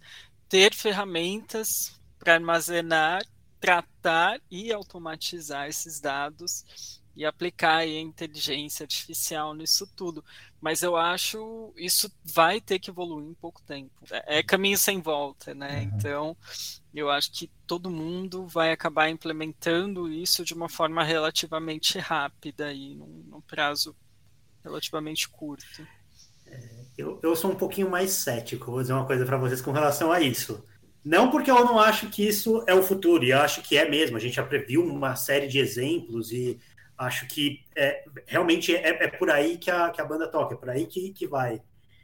Mas como a gente vê, e acho que isso vale para série, mas acho que até está ligado com o que a gente falou dos nossos trabalhos aqui no Brasil, também já estão no nível super bom. A gente tem alguns trabalhos aqui no Brasil que já estão no nível bom. Sim, é, tem todo um nivelamento de mercado para tudo, isso, né? inclusive para isso. E assim, a gente tem uma disparidade nas coisas aqui no Brasil, a gente tem uma disparidade das coisas lá nos Estados Unidos. Lá é um mercado maior, então as disparidades às vezes são maiores, então você observa também umas coisas assim, que você fala, nossa, lá tá o super assumo da tecnologia. Também, tem os caras fazendo umas coisas que você fala, não é possível que estão fazendo isso. e aí, com relação à gestão de informação, eu acho que é a mesma coisa. E aí, e aí que vem um ponto que eu acho que não sei exatamente ainda como vai evoluir isso, mas a gente já fez um levantamento de muitos dados, né? Já, já tem muito dado. A gente tem que trazer esses dados para dentro do sistema, a gente tem que validar esses dados para dentro do sistema. E isso é um trabalho que tem que ser um trabalho de formiguinha. Eu não acho que esse é um trabalho rápido, porque a gente tem que primeiro ver, avaliar se esses dados são, se eles estão válidos. Uhum. Não, não é simplesmente vai lá, joga, copia tudo lá, sei lá, faz uma macro lá, que pega aquele monte de relatório, aí você faz uma super macro lá que copia tudo, joga tudo no sistema. É uma bagunça completa. Não, eu acho que assim, até a gente ter tudo isso padronizado, a gente ter essa informação de maneira onde a gente realmente vá conseguir trabalhar, ainda leva um tempo. Eu acho que é, o futuro é esse, vai levar a isso. Mas eu ainda acho que vou receber muito relatório meio bronco, assim, tipo, tá aí, ó, vamos lá. Eu não acho que vai ser, a mudança não vai ser tão, tão rápida assim. Não, é, concordo, tudo tem seu tempo de implementação, não, não tem a menor dúvida, não tem a menor dúvida de que aqui vai andar bem mais devagar. Mas eu acho que a gente já começando uma melhor, não sei se posso dizer, digitalização, informatização dos dados, né? Eu acho que a gente vai dando passinhos, né? Até porque até você conseguir estabelecer certos padrões, etc., vai levar um tempo, mas o legal é que a gente está evoluindo, né? Na outra edição se falava quanto disso? Há quatro menos, anos. Menos, falava-se menos. menos. Mas já se falava um pouquinho Big Data, o pessoal já começando a falar de é... essa massa de dados, como que vai trabalhar, vai evoluindo. Sim. É, eu acho que a gente vai, vai, demorar para virar natural, mas eu é, acho eu que acho é uma tendência que... sem volta. Ô, ô, Cris, eu acho que também o que pega nesse ponto é qual é o ganho que a gente tem. É, porque Sim, e para quais por, projetos, né? Nem todo exato. projeto vai precisar. Porque se você chega à conclusão que você consegue ser mais eficiente trabalhando dessa forma e minimizando erros, é, isso se torna uma necessidade, né? É, porque senão o seu concorrente vai estar fazendo isso e você não, você vai ficar para trás. Então, eu acho que quando chegar nesse ponto, aí é, a mudança vai ocorrer. Né? Não sei se vai ser é, rápida ou lenta. Eu acho que rápida, mas é, eu acho que, como vocês mencionaram, um caminho que não dá para voltar, né? Falar, não, eu tô entre você e o Otávio. É. Não é, vou tão pessimista que, que Otávio. A necessidade vai ser rápida, a nossa adaptação que vai demorar vai um pouco, lenta, né? A gente é um pouco teimoso aqui no país ainda, né? A gente não quer abrir mão. É, o metaverso, eu não sei como é que isso vai acontecer também. A gente, a gente fala, mas as coisas a gente está em plena mudança. A gente está numa, numa mudança um... muito louca assim na nossa sociedade, né? É. Tinha um stand lá que eles estavam com um, um óculos de realidade aumentada para você andar na pluma. Não lembro de quem que eu, é. eu andei nessa pluma aí. É, tinha lá, quando você, é. Assim, mas aí também, né? Qual que é o ganho disso aí? Eu vou ganhar um projeto só porque eu tenho a pluma que eu vou andar lá dentro? Qual que é o ganho de ter isso, né? É, é legal. Não, mas é legal, né? Daí você qual que é a relevância real, né? mas qual é o ganho, né? Qual que é o ganho disso aí? É. Poxa, talvez o, o Leapfrog o EVS ali girando no PDF é suficiente, não precisa andar na pluma, né? Na realidade aumentada, para tomar a decisão, né? Então, o que importa no final, e é legal porque a, a gente dá, dá, dá, um ciclo inteiro, né? Com a abertura lá, lá, lá do, do Batelli, que o o, o CNA lá falou, gente, vocês são engenheiros, vocês têm que aprender a contar histórias, vocês são muito, muito brutos, vocês não passam a mensagem de vocês, né? Gente, vocês têm que melhorar essa passar a mensagem, porque quem está tomando a decisão não entende o que vocês estão falando direito. Eles não captam a urgência ou não. Ele falou, cara, aprendam a contar histórias. Ele falou, o meu documentário todo científico não é para vocês. Uma criança de 8 anos entender. Então aprendem a se comunicar de forma aberta, né? Eu achei, eu, eu não entendi porque que ele estava lá no começo, depois que ele falou, eu falei, agora eu entendi. É, é, pareceu não fazer tanto sentido, né? Com Exatamente. Mas, ele, é, mas foi fantástico, gente. Você tem que aprender a contar história. Eu falei com ele um pouco, né? No primeiro dia, ele falou: eu andei nos pôsteres que estão aqui, né? Os 300 e poucos. Ele falou assim: eu vi três que me contaram a história de forma clara. Todo o resto eu tinha que ficar catando informação e tentar fazendo sentido da coisa. Eu não conseguia entender, né? Eu vi três que contaram início, meio e fim. E é isso, por isso que o mundo ficou melhor. Falei, gente, de 303 ele viu. Né? Caramba, né? Só, só para contextualizar, gente, quem, quem fez ali a abertura tal foi o Craig Leeson. E ele é um cineasta australiano e ele faz documentários relacionados a toda essa problemática ambiental, né? Ele tá, tá bem focado nos oceanos, né? Sim, sim. Acho que foi, foi o maior foco ali dele. Aí no começo, mas o que, que o cara tá fazendo aqui? Porque é tão específico, é. né? A gente tá dentro de um nicho tão específico e no fim das contas foi exatamente isso, fez todo sentido, né? Quando acho, acho falou... que só porque fica uma boa dica aí, é, ele, é, esse documentário dele chama Plastic Ocean, ou Oceano Plástico, uhum. e, e, é muito bom. Eu acho que vale, vale a recomendação aí para o pessoal assistir. É, fala bastante sobre microplástico e, assim, é, foi, foi muito interessante. E concordo totalmente com o que o Matheus falou. Acho que a questão de comunicação é algo, é algo fundamental e, e aí associada à questão da, da, da comunicação é a interdisciplinaridade, a gente ter profissionais de diversos, diversas áreas trazendo o que tem de melhor aí para complementar, né, para ajudar nesse processo. Acho que o pessoal de TI, que o Leonardo falou, o pessoal, de repente, de comunicação, para ajudar a gente a comunicar melhor essa, é, esse, essas nossas questões que são muito difíceis, do tipo, explicar, explicar para quem não é do meio sobre esse mercado é, uma, assim, é um desafio gigante. Sim. É um desafio gigante. Mas, Otávio, se você me permite, ainda está nesse tema de é, comunicação, eu até comentando com o Marcão aí na, na, no início da semana, né? É, divulgação científica é a chave, né? É, a gente fala de química, geologia e, e, fala de engenharia e diversas engenharias aí. E isso é muito técnico e, e, e a gente pode até entender, mas a, o pessoal não entende, né? As pessoas não entendem a relevância disso. E o Marcos faz esse trabalho muito legal, excelente. Acho que tem outras pessoas aí também que estão com, com canais, com podcast, divulgando a nossa área, ainda que é muito nichada, fica no nicho aqui de técnicos, né? A gente ainda não acaba conseguindo permear.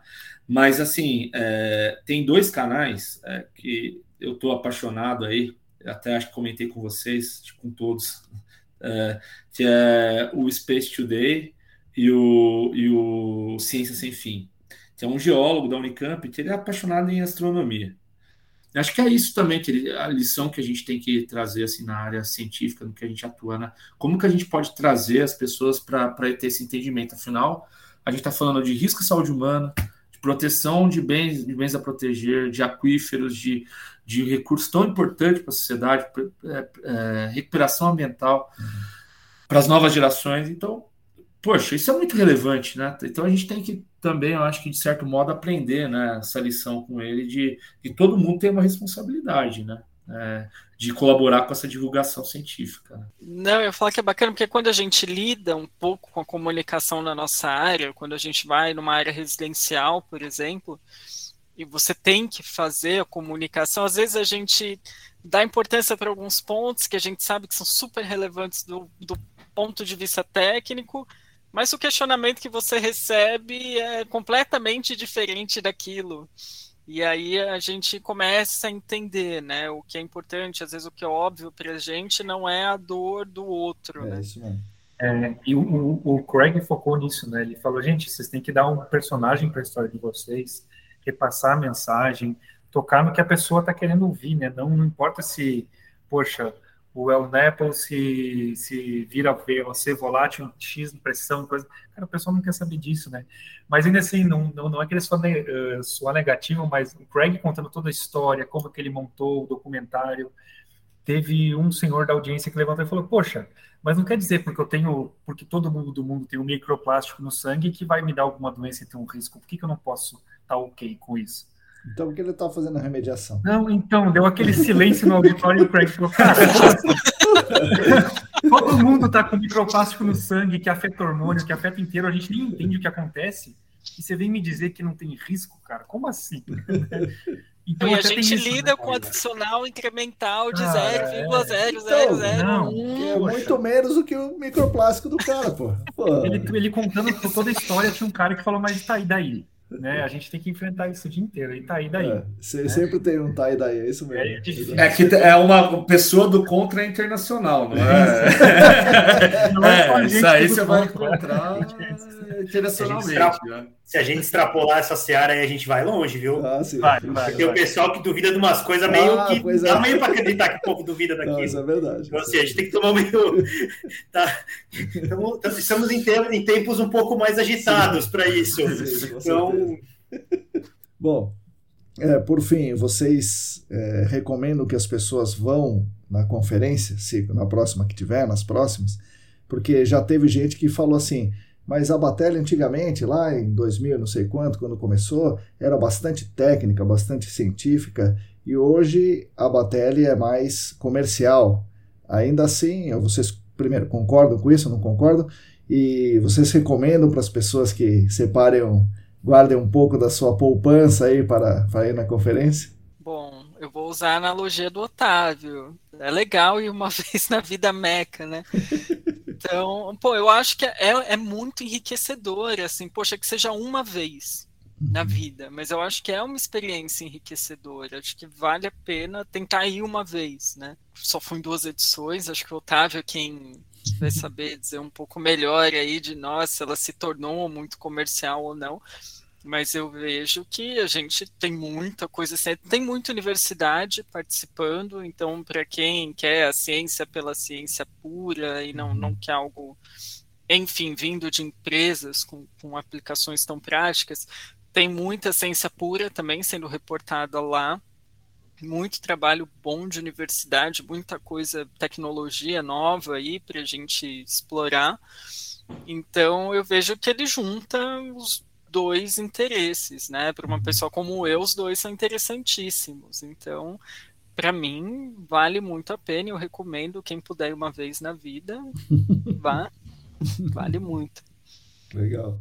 Daqui a dois anos, então, onde, Cris? Vai ser Palm Springs também? Ai, não sei, meu bom. Eu espero, né? Ter oportunidade de estar lá de novo. Vamos Legal. ver. Eu falei, vou comentar de novo. É, você bem, assim, bem, bem prático, assim, acho que bem, também tentar ser um pouco mais realista, assim, eu fiz aquela, aquela brincadeira com relação à Meca, mas assim, acho que depende muito de, da realidade de cada um, dos interesses específicos de cada um, não dá para dizer que é, é, é, uma, ah, todo mundo que trabalha no GAC deveria ir uma vez, é, foi, foi, meio brincadeira, porque assim, é, é Sim, é, é, como o salão do automóvel, né? Para quem gosta de carro, né? Para quem gosta de carro e no salão do automóvel de é isso, não sei aonde, é, né? É isso, é isso, é isso. Mas assim, a gente sabe que também não é que vai mudar a sua vida da água para o vinho e ir para lá. Eu acho que assim, é. é. uma, é uma oportunidade, é muito interessante. Você vai ter contato com provavelmente as pessoas que, assim, dentro do nosso meio, dentro do, do gerenciamento de áreas contaminadas, provavelmente você pode ter o contato ali, conhecer as pessoas que estão desenvolvendo o que tem de mais mais novo, que está sendo discutido bem na vanguarda. Uhum. Mas também cabe ao como você vai usar isso. Você também pode ir para lá e fingir que assiste umas palestras e, e, não vai mudar nada na sua vida, entende? Então, assim, é, depende, é, depende muito do, do, uso que você vai fazer da, da conferência e os seus interesses particulares relacionados a estar lá. Então, assim, eu acho que tem que ponderar muito, e eu estou falando isso por quê? Porque é um investimento alto. Uhum. É, é essa vez eu fui através da empresa, as outras vezes eu banquei, a gente bancava lá na época, eu fui muito com o Paulino, né? Então, assim, a gente bancava a história toda do bolso. E assim, é, é um investimento alto. Sim. Então, uh, eu acho que vale, mas tem que, tem que ser ponderado. Para a gente sempre valeu, mas eu acho que não necessariamente é para todo mundo. Eu também compartilho com o que eles colocaram. Eu acho que também uma questão que, que por conta do investimento ser alto, que a pessoa tem que é, entender é se é o momento para ela tá, tá, tá escolhendo para tá passando por isso na vida dela, né? E a empresa também que manda os profissionais, é, é, que, que é um investimento também, independente se a pessoa é, utiliza, lança mão de recursos próprios ou da empresa é recurso, né, obviamente, a gente tem que entender se, se, se é o momento, se está numa fase de maturação da carreira para a pessoa também absorver, conseguir estar tá lá e trazer essa. Né? Dizendo isso porque tem muita gente né, que está começando agora na, no GAT, não estou dizendo que essas pessoas não, de, não devam ir, mas a gente tem que. Tem muita coisa bacana né? Ah, por aqui também tem os treinamentos aqui que rodam né, no Senac, são muito legais, a, a, a pós-graduação, as duas uh, pós-graduações que existem lá no, no, Senac, tem o, uh, o evento, os eventos que a gente tem organizado aqui via ESAS e, enfim, os treinamentos, tem podcast, tem... então assim, a pessoa tem que entender que é muito legal, realmente, se bem absorvido, se bem estruturado, se bem planejado, você vai ter um retorno bacana. E pode ser que não, pode ser que é o que o tá falando, não era o momento ideal, a pessoa foi lá, investiu, poxa, mas eu esperava mais, né? Uhum. E aí você tem que entender o que você espera, né? E planejar, porque realmente, com, com a nossa moeda tão desvalorizada é, em relação ao dólar, tudo fica, né? No, você gastar ali 20 dólares 30 dólares para almoçar, para comer na refeição, um hotel super caro e passagem aérea, tá, não é fácil. Então, é, é, isso tem que ser colocado na ponta do lápis e é para todo mundo, obviamente, mas você tem que entender o melhor momento da sua vida para estar tá indo, né? Sim. O que compensa, né? Claro, é muito legal, compensa. você aprende pra caramba. Eu fui lá uma vez só e aprendi bastante. Vale a pena, mas é isso. Eu não fui mais porque, infelizmente, é exatamente o que vocês falaram, né? Não, não, não é, é momento de todo mundo gastar essa grana. Isso aí. É, é algo que agrega, né? Foi minha primeira Sim. vez lá. Né? Eu, tinha, eu tinha ouvido já esse boato que está muito comercial, né? Uhum. Poxa, não tá só a galera divulgando que faz em casa. E aí eu fui com esse, com talvez com essa ótica, nessa predisposição. Uhum. E eu me surpreendi com a qualidade acadêmica de algumas apresentações, né? Apresentações de empresa mesmo, mas de uma maneira assim, muito científica, né? de metodologias aplicáveis em qualquer lugar, né? Não, que não é uma patente minha e eu vendo o que eu estou tentando fazer aqui, né? Uhum. Então me surpreendi para o bem, assim, de, da qualidade de e aí, de novo, de algumas apresentações. Tem muita apresentação que você lê o título e fica, poxa, que apresentação legal. Aí você vai lá e era um pancake model, cara. Você fica, poxa. Né? E tem muito também. E aí também, a feira é comercial se você ficar no lobby onde estão tá as empresas. Uhum. É tudo comercial. Se você tem nove sessões, você vai ter muito técnico. E a, a, a experiência é o que você faz. Né? Então, dá, poxa, é só PIFAS. Não, se você só for no PIFAS, você vai só, só, só vai falar de PIFAS. Né? Uh, acho que o grande diferencial é experimentar e diversificar, você tentar absorver o máximo possível dos learning labs. Eu não fiz nenhum short, short course, né, os cursos pequenos, porque é um investimento bem alto, é, mas acho que é válido sim, né, você no momento certo pensar e experimentar. Né? Mas também não desmerecendo, a gente vai ter agora em setembro a da ESA aqui em São Paulo, uhum, que vai ter, esperamos, Sim. mais de mil pessoas também, igual lá na Cotelli, né? Sim. Com apresentações técnicas, muitas boas de alto nível, muitas talvez nem tanto, mas Sim. a gente vai ter aqui no quintal de casa, né? Com tecnologia que a gente viu lá também, provavelmente não vai ter essa abertura de PIFAS, mas de investigação, de modelo, de incertezas, de metodologias integradas, a gente vai ter a mesma divulgação interna. De internet das né? coisas, provavelmente. Internet das coisas, modelagem é. de dados, a integração entre o mercado. Foi muito legal de ver um outro ponto lá. Mais uhum. empresas diferentes trabalhando juntas com especialidades distintas no uhum. mesmo site. Né? Você ter três empresas concorrentes, uhum. né, entre aspas, trabalhando juntas, cada uma no seu nicho e fazendo a sua parte para apresentar algo integrado melhor. A gente tem um, é quase zero isso aqui no país, né? A gente ser realista é uma competição bruta. E lá não, lá tem esse, essa integração melhor, né? Cada um com as suas forças, né? E na sua parte fazendo algo integrado. Então a gente tem muito que aprender, né? Com é outra realidade, né? Você poder, ah, o cara vai fazer a sônica para pegar a coleta de solo. Cara, a gente tem, não tem no Brasil. E deveria, porque nosso aqui a gente tem estudos que só a sônica poderia coletar amostra solo, uhum. representativa, né? Uhum. Então, para mim, eu indicaria assim, é uma, uma experiência bem legal mas é um investimento que precisa ser bem calculado mesmo. Bem pensado. É, você, tem, você tem que estar, tá, foi, foi o que os meninos ponderaram, você tem que estar tá no seu momento em que você tem certeza que você vai lá para absorver, né? Não, você não está indo lá passear, né? Tem seu momento de passear, mas está indo lá para realmente aprender. Bom, vamos caminhando para o encerramento aqui, né? Então, primeiro, muito obrigado para vocês Puxa vida, foi muito legal vocês trazerem as, as novidades quentes para mim e para todo mundo que está ouvindo aí. É para as milhares de pessoas, milhões de pessoas que vão nos ouvir. É, mas enfim, não são milhares nem milhões, é claro, mas é o pessoal de dentro do mercado que tem interesse em ouvir o que vocês falaram. Então agradeço em nome de todos os ouvintes e no meu próprio nome. E é isso aí, agora é o podcast de vocês. Vocês podem falar o que vocês quiserem. Cris, você começa. Você é, é Poxa, mas. Ordem alfabética. Tá bom. bom, não comecei com bom dia, boa tarde, boa noite, mas termino com bom dia, boa tarde, boa noite. Queria agradecer, Marcão, pela, pela ideia, pela oportunidade. Uh, Otávio, Léo, Matheus, foi muito gostoso a gente fazer parte da máfia brasileira. né? Foi. O brasileiro tem uma coisa, a gente foi bem unido por lá, né? Legal. Tem uma identificação ali. E, ah, para mim foi muito gostoso, muito proveitoso. E o que o Matheus bem pontuou, a gente também tem que dar valor para o que a gente tem dentro de casa. Porque a gente tem de cursos, seminários, congressos, então vamos valorizar, porque já que nós não estamos atrás, uh, com certeza é uma fonte de aprendizado sempre para todo mundo, né? Então a gente compartilhar o que a gente tem de ganho, estudos, conhecimentos aqui internamente sempre vai levar muito ganho para todo mundo, muita troca de experiência para todo mundo. Então agradeço muito a oportunidade de estar aqui com os meus amigos, colegas, conversando, trocando uma ideia e que a nossa área seja cada vez mais unida e mais integrada. Né? Acho que isso é um, um desejo bem sincero, assim. Então, obrigado a todos. Valeu, Cris. Léo, você então, pela ordem alfabética agora, vai. Não, é, o que eu, eu acho que, a, que o que a Cris colocou é muito bacana, é, que é a união, né? A gente vê assim que a gente precisa sair do país muitas vezes para é conhecer as pessoas e ter uma proximidade maior, né?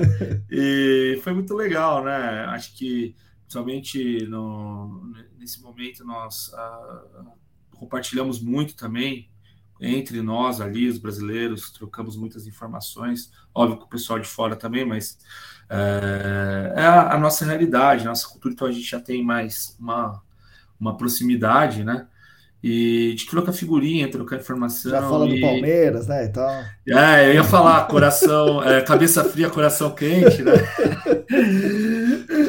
Mas é, é, legal, assim, aí de, de, de é, agradecer aí a Cris, o Otávio, o Matheus, né? Você pela oportunidade de estar aqui uh, compartilhando essa experiência que foi muito proveitosa, muito bacana.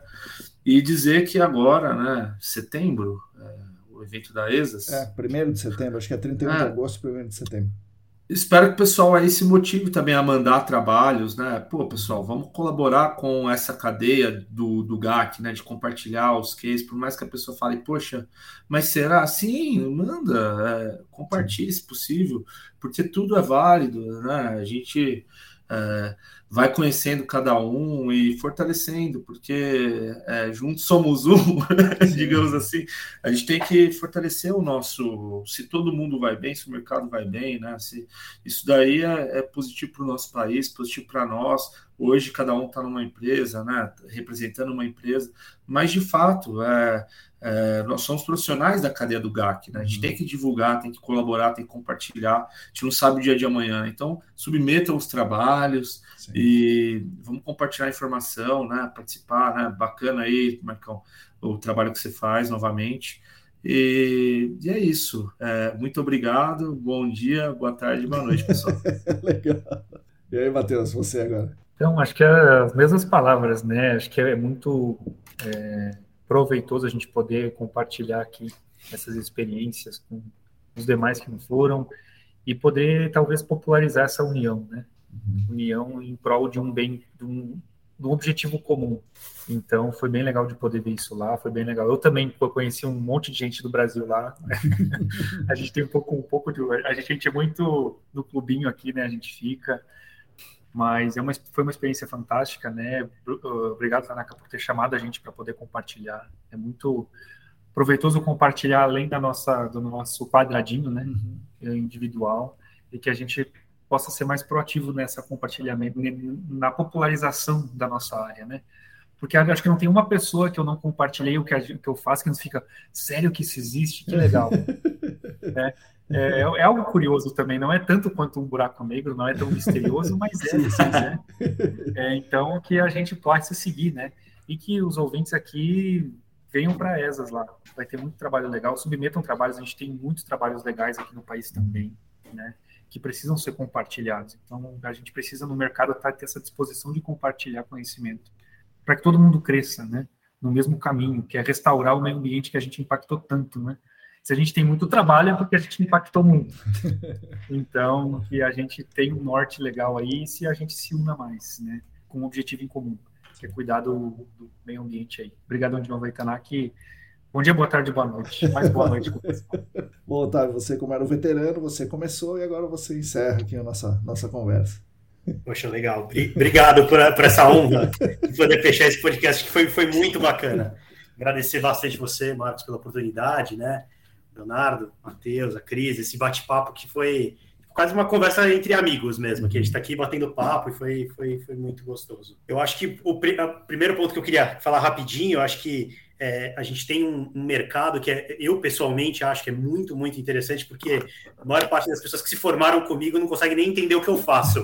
Então, muitas vezes a parte dessa questão de comunicação para mim é um dia a dia da minha vida. Assim, é, explicar arduamente para eles o que eu faço, que não é tão simples. Uh, mas com relação a, a, a, específico a esse nosso mercado, uma coisa que eu acho muito interessante é essa base acadêmica que ele tem. Eu, eu acho incrível a quantidade de profissionais com um background de, de, de, assim, de formação acadêmica de um, de um nível extremamente elevado que a gente tem dentro do nosso mercado. E isso não é todo mercado. Não é muito longe de ser todo mercado. É, e, e, como a gente consegue absorver essas pessoas e, e, e como essas pessoas trazem muito, agregam muito a esse mercado. E acho que até por isso que a gente aqui no Brasil tem é, é, a gente consegue falar que a gente está no mesmo nível do que um mercado mais avançado, né? Uma, uma, economia mais avançada como é nos Estados Unidos. Eu acho que é muito porque a gente tem uma tem uma tem, tem muita gente dentro do nosso setor que é, é, é, com uma bagagem muito grande, com uma bagagem muito boa. E assim, é, é poder compartilhar essa informação nesse nesse nesse ambiente é muito interessante.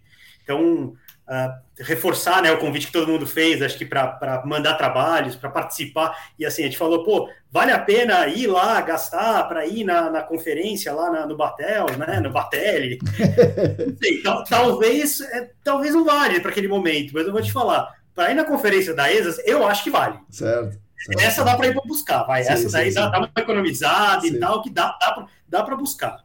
Então, assim, que se puder mandar trabalho, se puder ir lá assistir, se puder ir lá ver, acho que vale, essa sim, eu acho que vale muito a pena o pessoal participar e principalmente mandar, é, mande lá o seu paper que, que, que, ainda dá tempo, até o final de julho aí dá, dá para mandar para mandar os papers.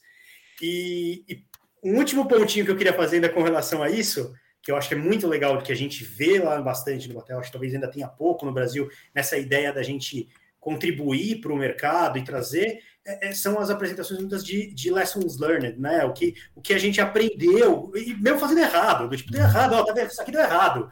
Tipo, Não façam isso, né? Isso aqui deu errado. Deu errado. E assim, é, é tem muita gente que olha para isso, e às vezes até com uma, um viés meio, meio comercial, e fala, cara, isso não.